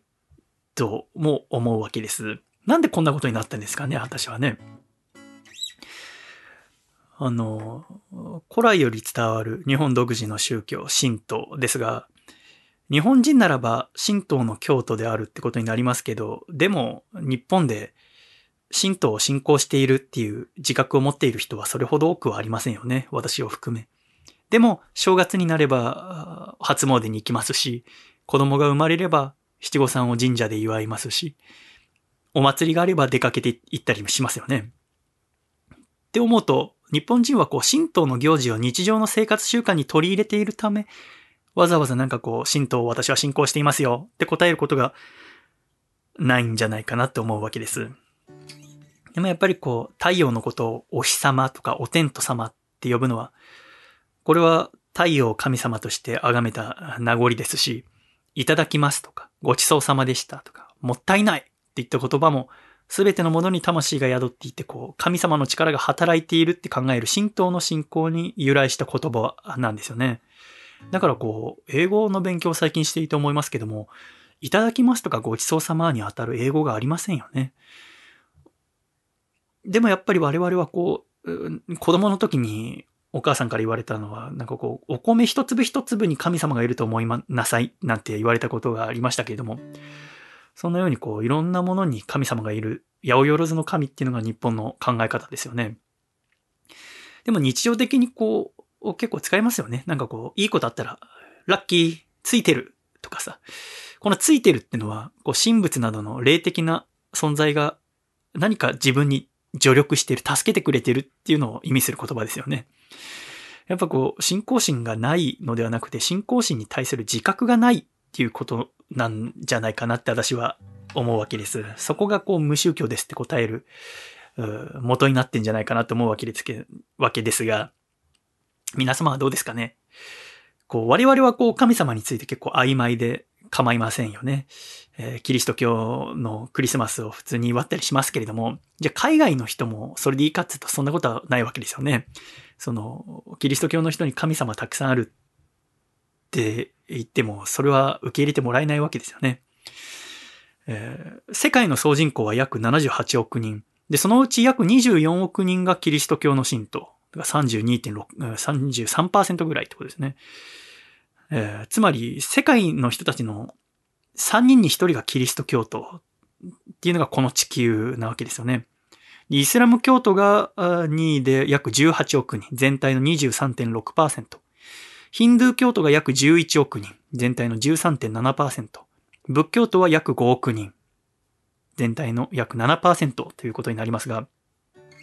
日本では仏教と神道の信徒が多くて、えー、日本の人口のキリスト教徒の割合はわずか1.5%ほどしかないわけです。でもクリスマスを祝ったことがない人はおそらくほとんどいませんよね。えー、神様のことをユダヤ教ではヤハウェ、キリスト教ではゴッド、イスラム教ではアッラーと呼びますが、この三つの修行は呼び方はそれぞれですが、世界を創造した唯一の神っていう捉え方は同じですよね。だから、神様は一人だけ。神様って何ですか？一柱二柱って日本人は数えますけど。だから、一柱だけって思ってるわけですね。唯一の神。と思うと、キリスト教とイスラム教とユダヤ教を足したら過半数になるわけですから、世界の半分以上の人は神様は一人だけ、一柱だけと思ってるわけですね。と思うと、こう、日本人のように日本にはこう、たくさんの神様がいる、八百万の神がいるっていう多神教は少数っていうことになりますね。じゃあこの神道って何ですかね？当たり前のことすぎて私は改めて聞かれても何て答えればいいのか分かりませんでしたけれども、宗教を説明するときはほら、いつ誰によって始まった宗教なのかをまず伝えると分かりやすいですよね。仏教とは何ですかって聞かれたら、まず、今から2500年前ぐらいのインドで、ブッダさん、ゴーダマシッタールダさんのといた教えを信じる宗教のことですってまず答えますよね。キリスト教とは何ですかって聞かれたら今から2000年前ぐらいにいたイエスと、イエス・キリストさんの教えを信じる宗教のことですって伝えますよね。でも、神道の場合、それが非常に難しいわけですね。神道にはこう、仏教のブッダやキリスト教のイエス・キリストにあたる階層というものが存在しないわけです。また、こう、仏教の経典とか、キリスト教の聖書にあたる聖典っていうものもないんですよね。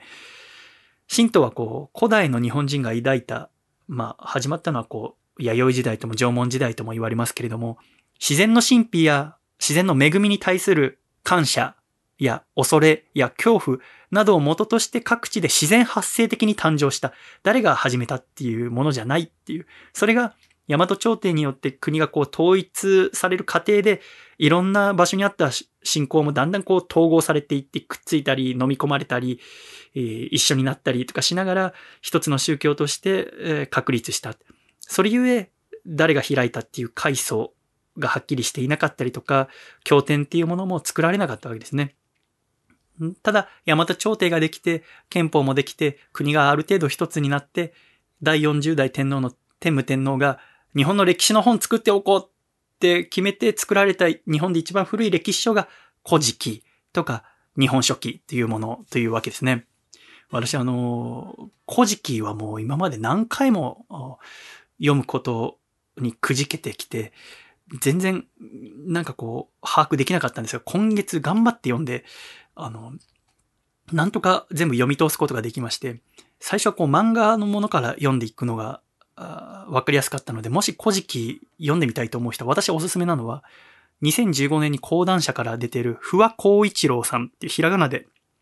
不破光一郎さんっていうお名前の方が書いた漫画古事記っていう本すごくわかりやすかったので、そこから入ってみるといいんじゃないかと思いますが、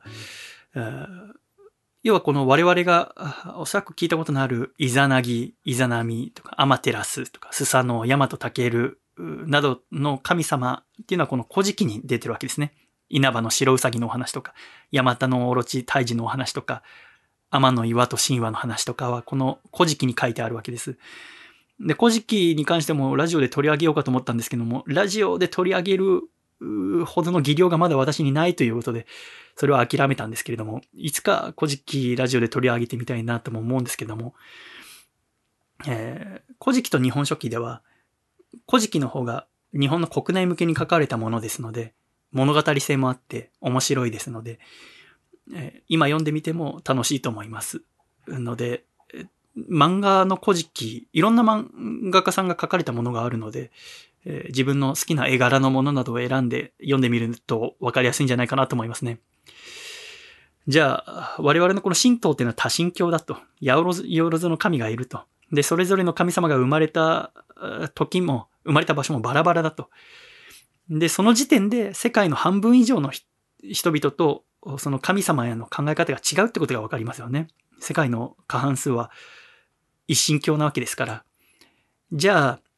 多神教の宗教の人、例えばヒンドゥー教の人とかが日本の文化について分かってくれるのかっていうと、それも難しいらしいんです。我々はこう、日本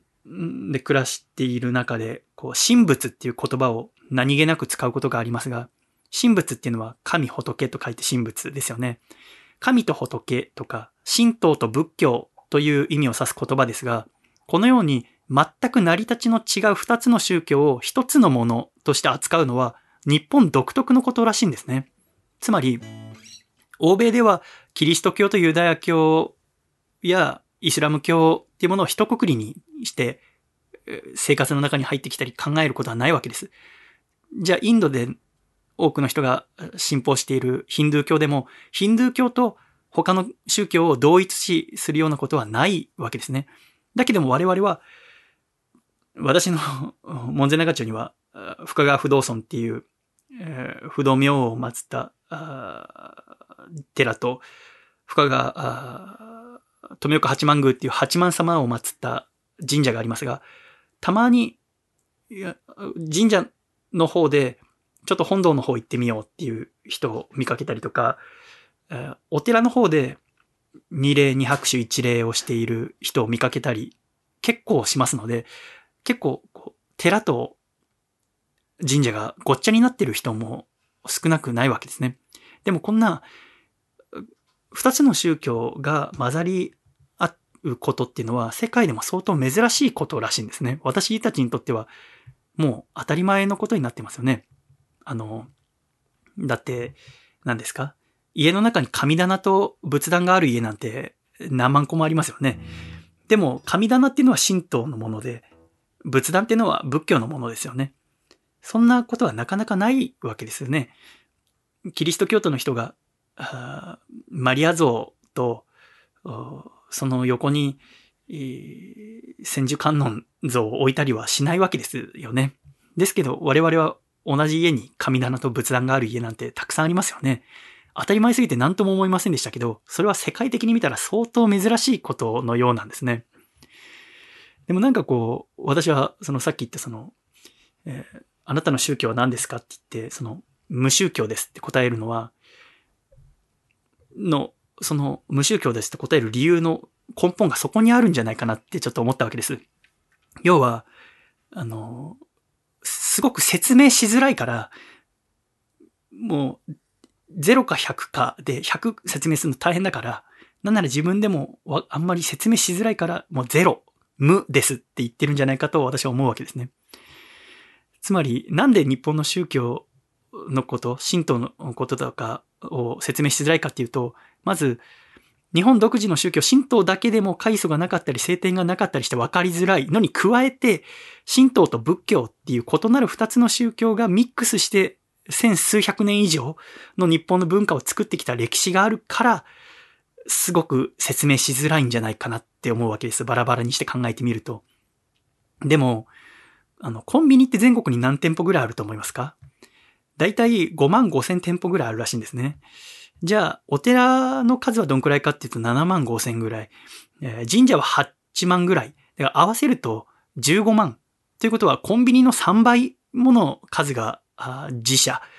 寺と神社合わせるとあるわけですね。やっぱりこう、全国各地回ったりすると、お寺も神社もその土地のところにお参りするとなんだかその土地のことが少し分かったような気がするので私は旅するときに必ずお寺や神社をお参りすることにしていますが、これからこうコロナが収まって海外の人やが日本に来たとき、また自分が海外に行くことになって日本の文化について聞かれたときに、やっぱこう、今あるお寺や神社のことを簡単でもこう正しく伝えることができると、日本のことを分かってもらえることになるんじゃないかなって思うんですよね。だから、なんかこう、まあ、お寺や神社の参拝の方法っていうのは、まあ、調べればすぐ出てくるわけですけども、この仏教と神道が混ざり合ってできたこの我々の文化っていうのはとても素敵なんだよってことを私は今回喋りたいなってちょっと思ったんですよね。だって、私はなんか本当は当たり前ってものに最近興味を持ったんですけど、何もその仏壇と神棚のことに関しても違和感を感じたことがなかったわけです。不思議ですよね。でも、じゃあ仏教がいつ来たかっていうと、いくつか説はありますけども、一つは西暦552年って、え、言われてるわけですね。っていうことは、先に神道がもちろんあるわけですよね。紀元前の頃からあって、そこに何千年も後に仏教がやってきた。だけど、この仏教が入ってきた時に日本の人たちはびっくりするわけですね。まず何にびっくりしたかって、大きく分けて二つって言われてますけど、まずはキラキラした神様の像。要は仏像ですよね。仏教ではそれ神様じゃないですけど、こっちはその仏っても知りませんから、日本人は。神様の像があるってことをものすごくびっくりしたらしいんですよ。あの、神道ってのは、神様の像をもともと作らなかったわけですから、その形があるこの仏像っていうのをすごく不思議に思ったわけですね。神道では岩とか木とか鏡とか剣に宿って神様の霊を祀るのが一般的だったわけですから。で、それを収める建物とかもなかったって中で、もう一個びっくりしたのは、お寺とか、五重の塔みたいな立派な建物っていうものにびっくりしたわけですね。こう、朝鮮の百済って国から仏教が伝わってきて、で、日本が仏教を受け入れて、そう、じゃあ、海外のその優れた技術者たちが寺とか塔を建てるときに、それまで、その時の、あの、天皇が住んでいた建物ですら、掘ったて柱で板吹き屋根の建物だったのに、その、今も残っている、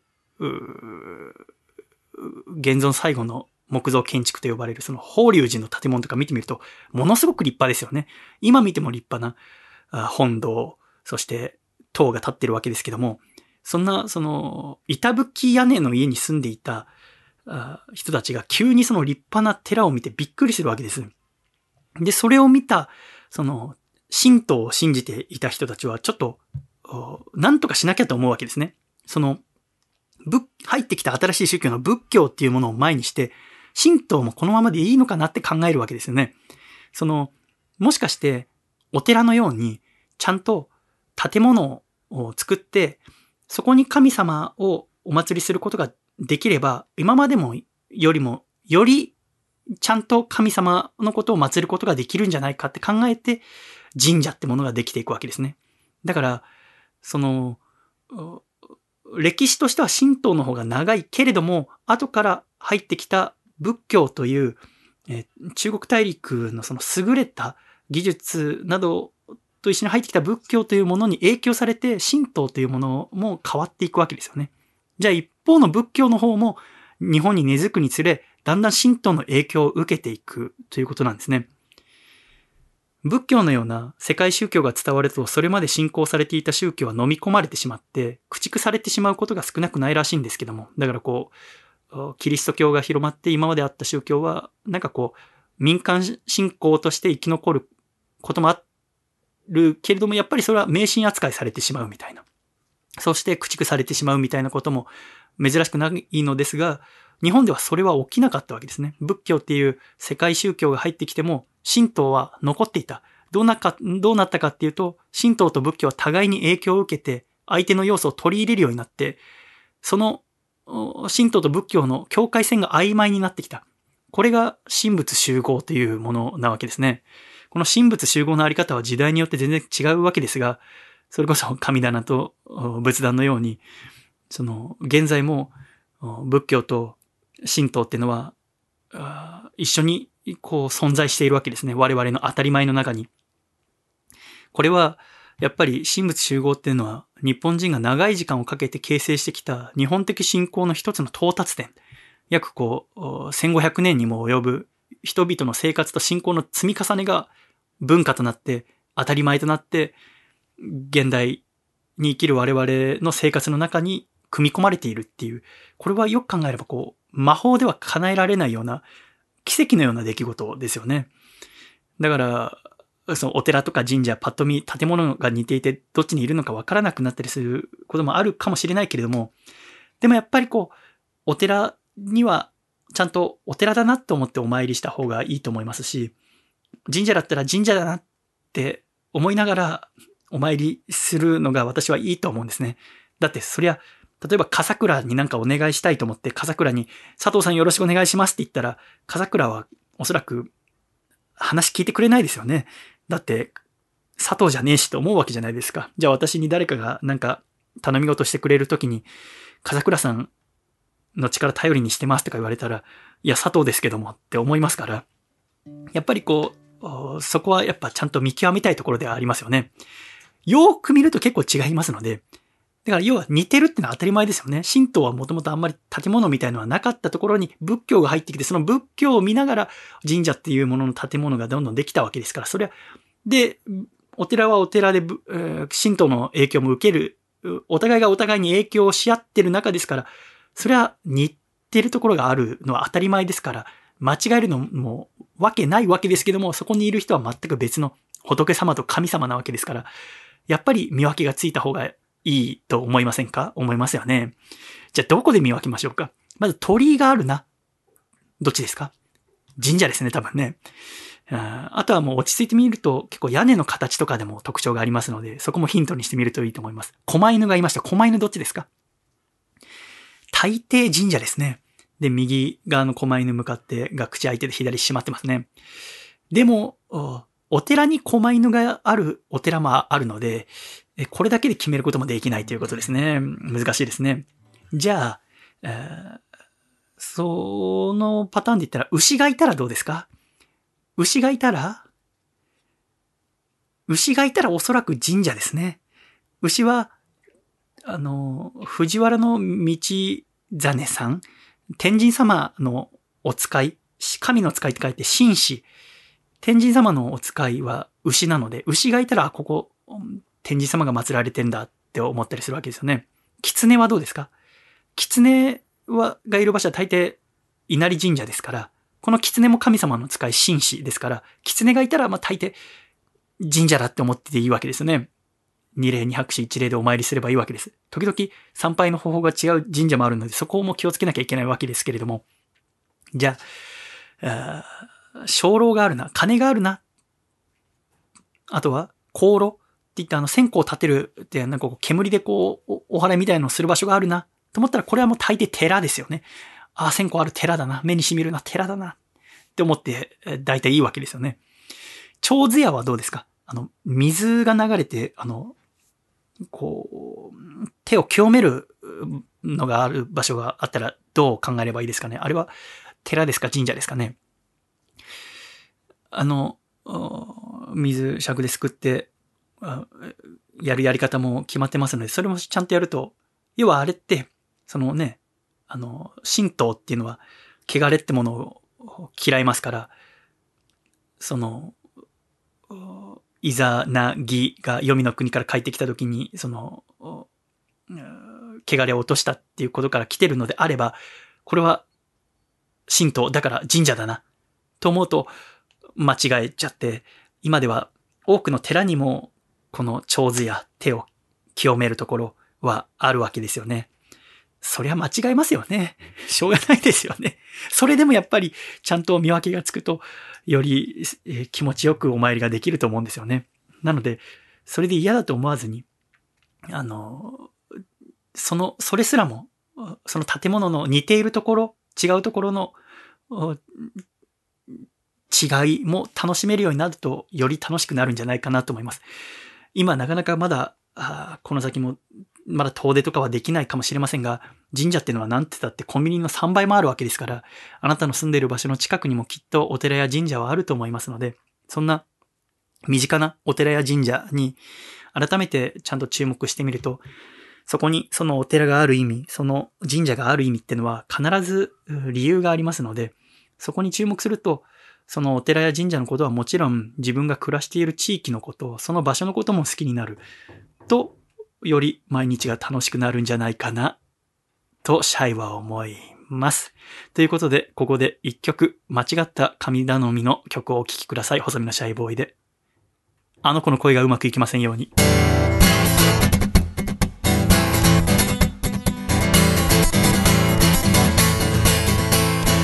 僕は本当に嫌なやつだなヘドが出るほど心の中いつも真っ黒黒でたまんないやいやきなあの子が好きな男は僕じゃないことが耐えられな。くてずっとうじうじうじうじ悩んでいるのさ。僕の何がいけないのを問いただしてみたいけれどあまりにも心当たりが多すぎてなんだか怖いや。それじゃたった一つだけ願い事を聞いてよ神様僕の恋を叶えてなんてずうずうしいことじゃないから。どこいてもあいつ見ても愛しいあの子。僕のことなんか見ちゃいない負け惜しみで紙に乗るよあの子の恋がうまくいきませんように。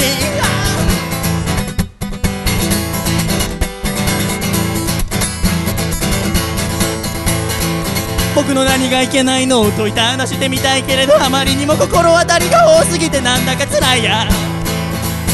それじゃたった一つだけ願い事を聞いてよ神様。僕の恋を叶えてなんてずうずうしいことじゃないから。どこいてもあいつ見ても愛しいあの子。僕のことなんか見ちゃいない。負け惜しみで紙に乗るよ。あの子の恋がうまくいきませんように。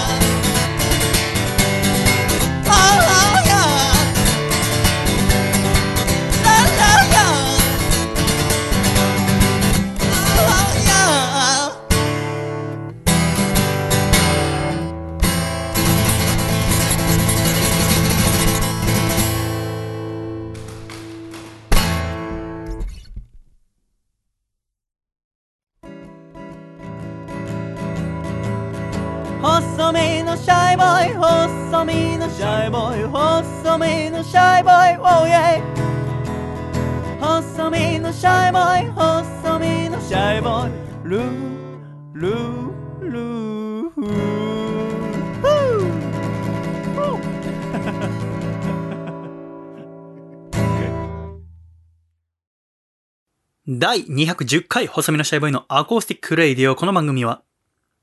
徳島県ソマ、神奈川県パラレル、愛知県内藤隼人、匿名希望1名、以上4名の提供で、今回はシャイ1人でお送りして参りました。今回も最後までお聞きくださり、誠にありがとうございました。では、エンディング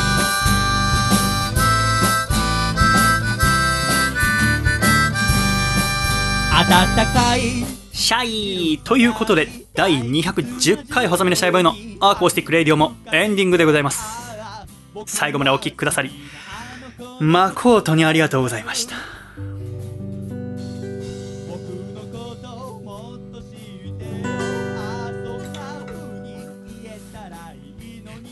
ねえ、いかがでしたか？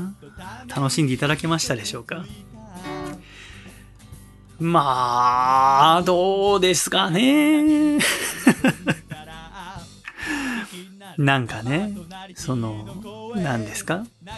やっぱこう、一人の部屋で喋るっていうことは、あまり普段はないわけですけれども、うん、どうですかね、聞いていただいて。私はなんかこう、ラジオ作りを毎日する中で、ラジオって本当に面白いなって私は思うんですけどなんかこうラジオの面白さってものを私はもう90歳ぐらいまで働きたいんですけど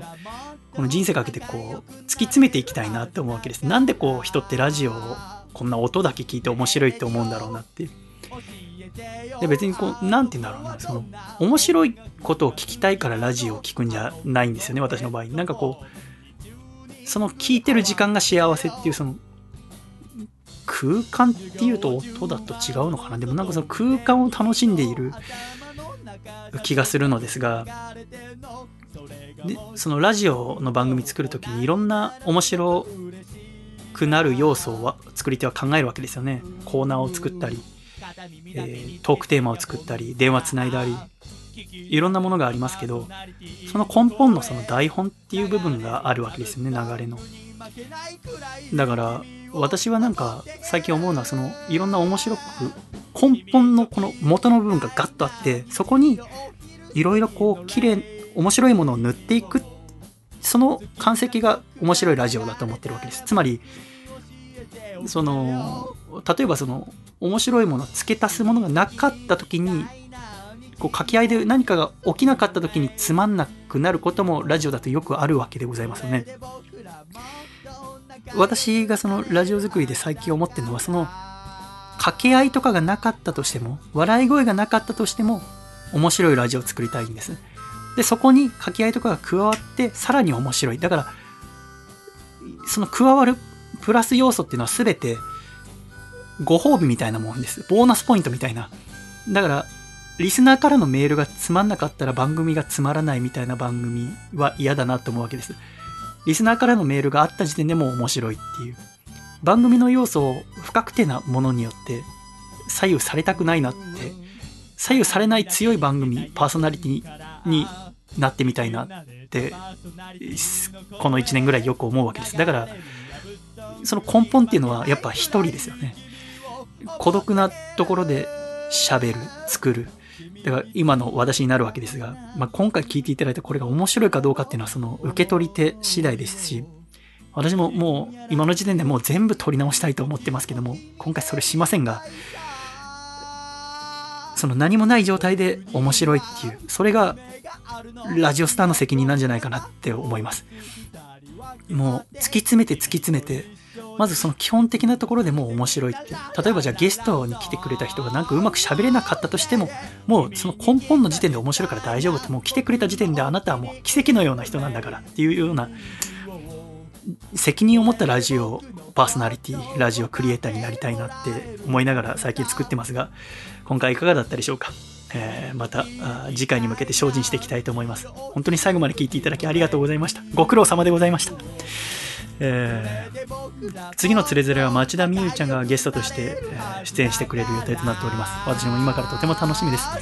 また、では次のラジオでお会いしましょう。今月も最後までお聴きくださり誠にありがとうございました。すべて大丈夫。きっとうまくいきます。では、いくぞ !1、2、3、シャイさよならボルネモート早く良くなってね回だった。ね。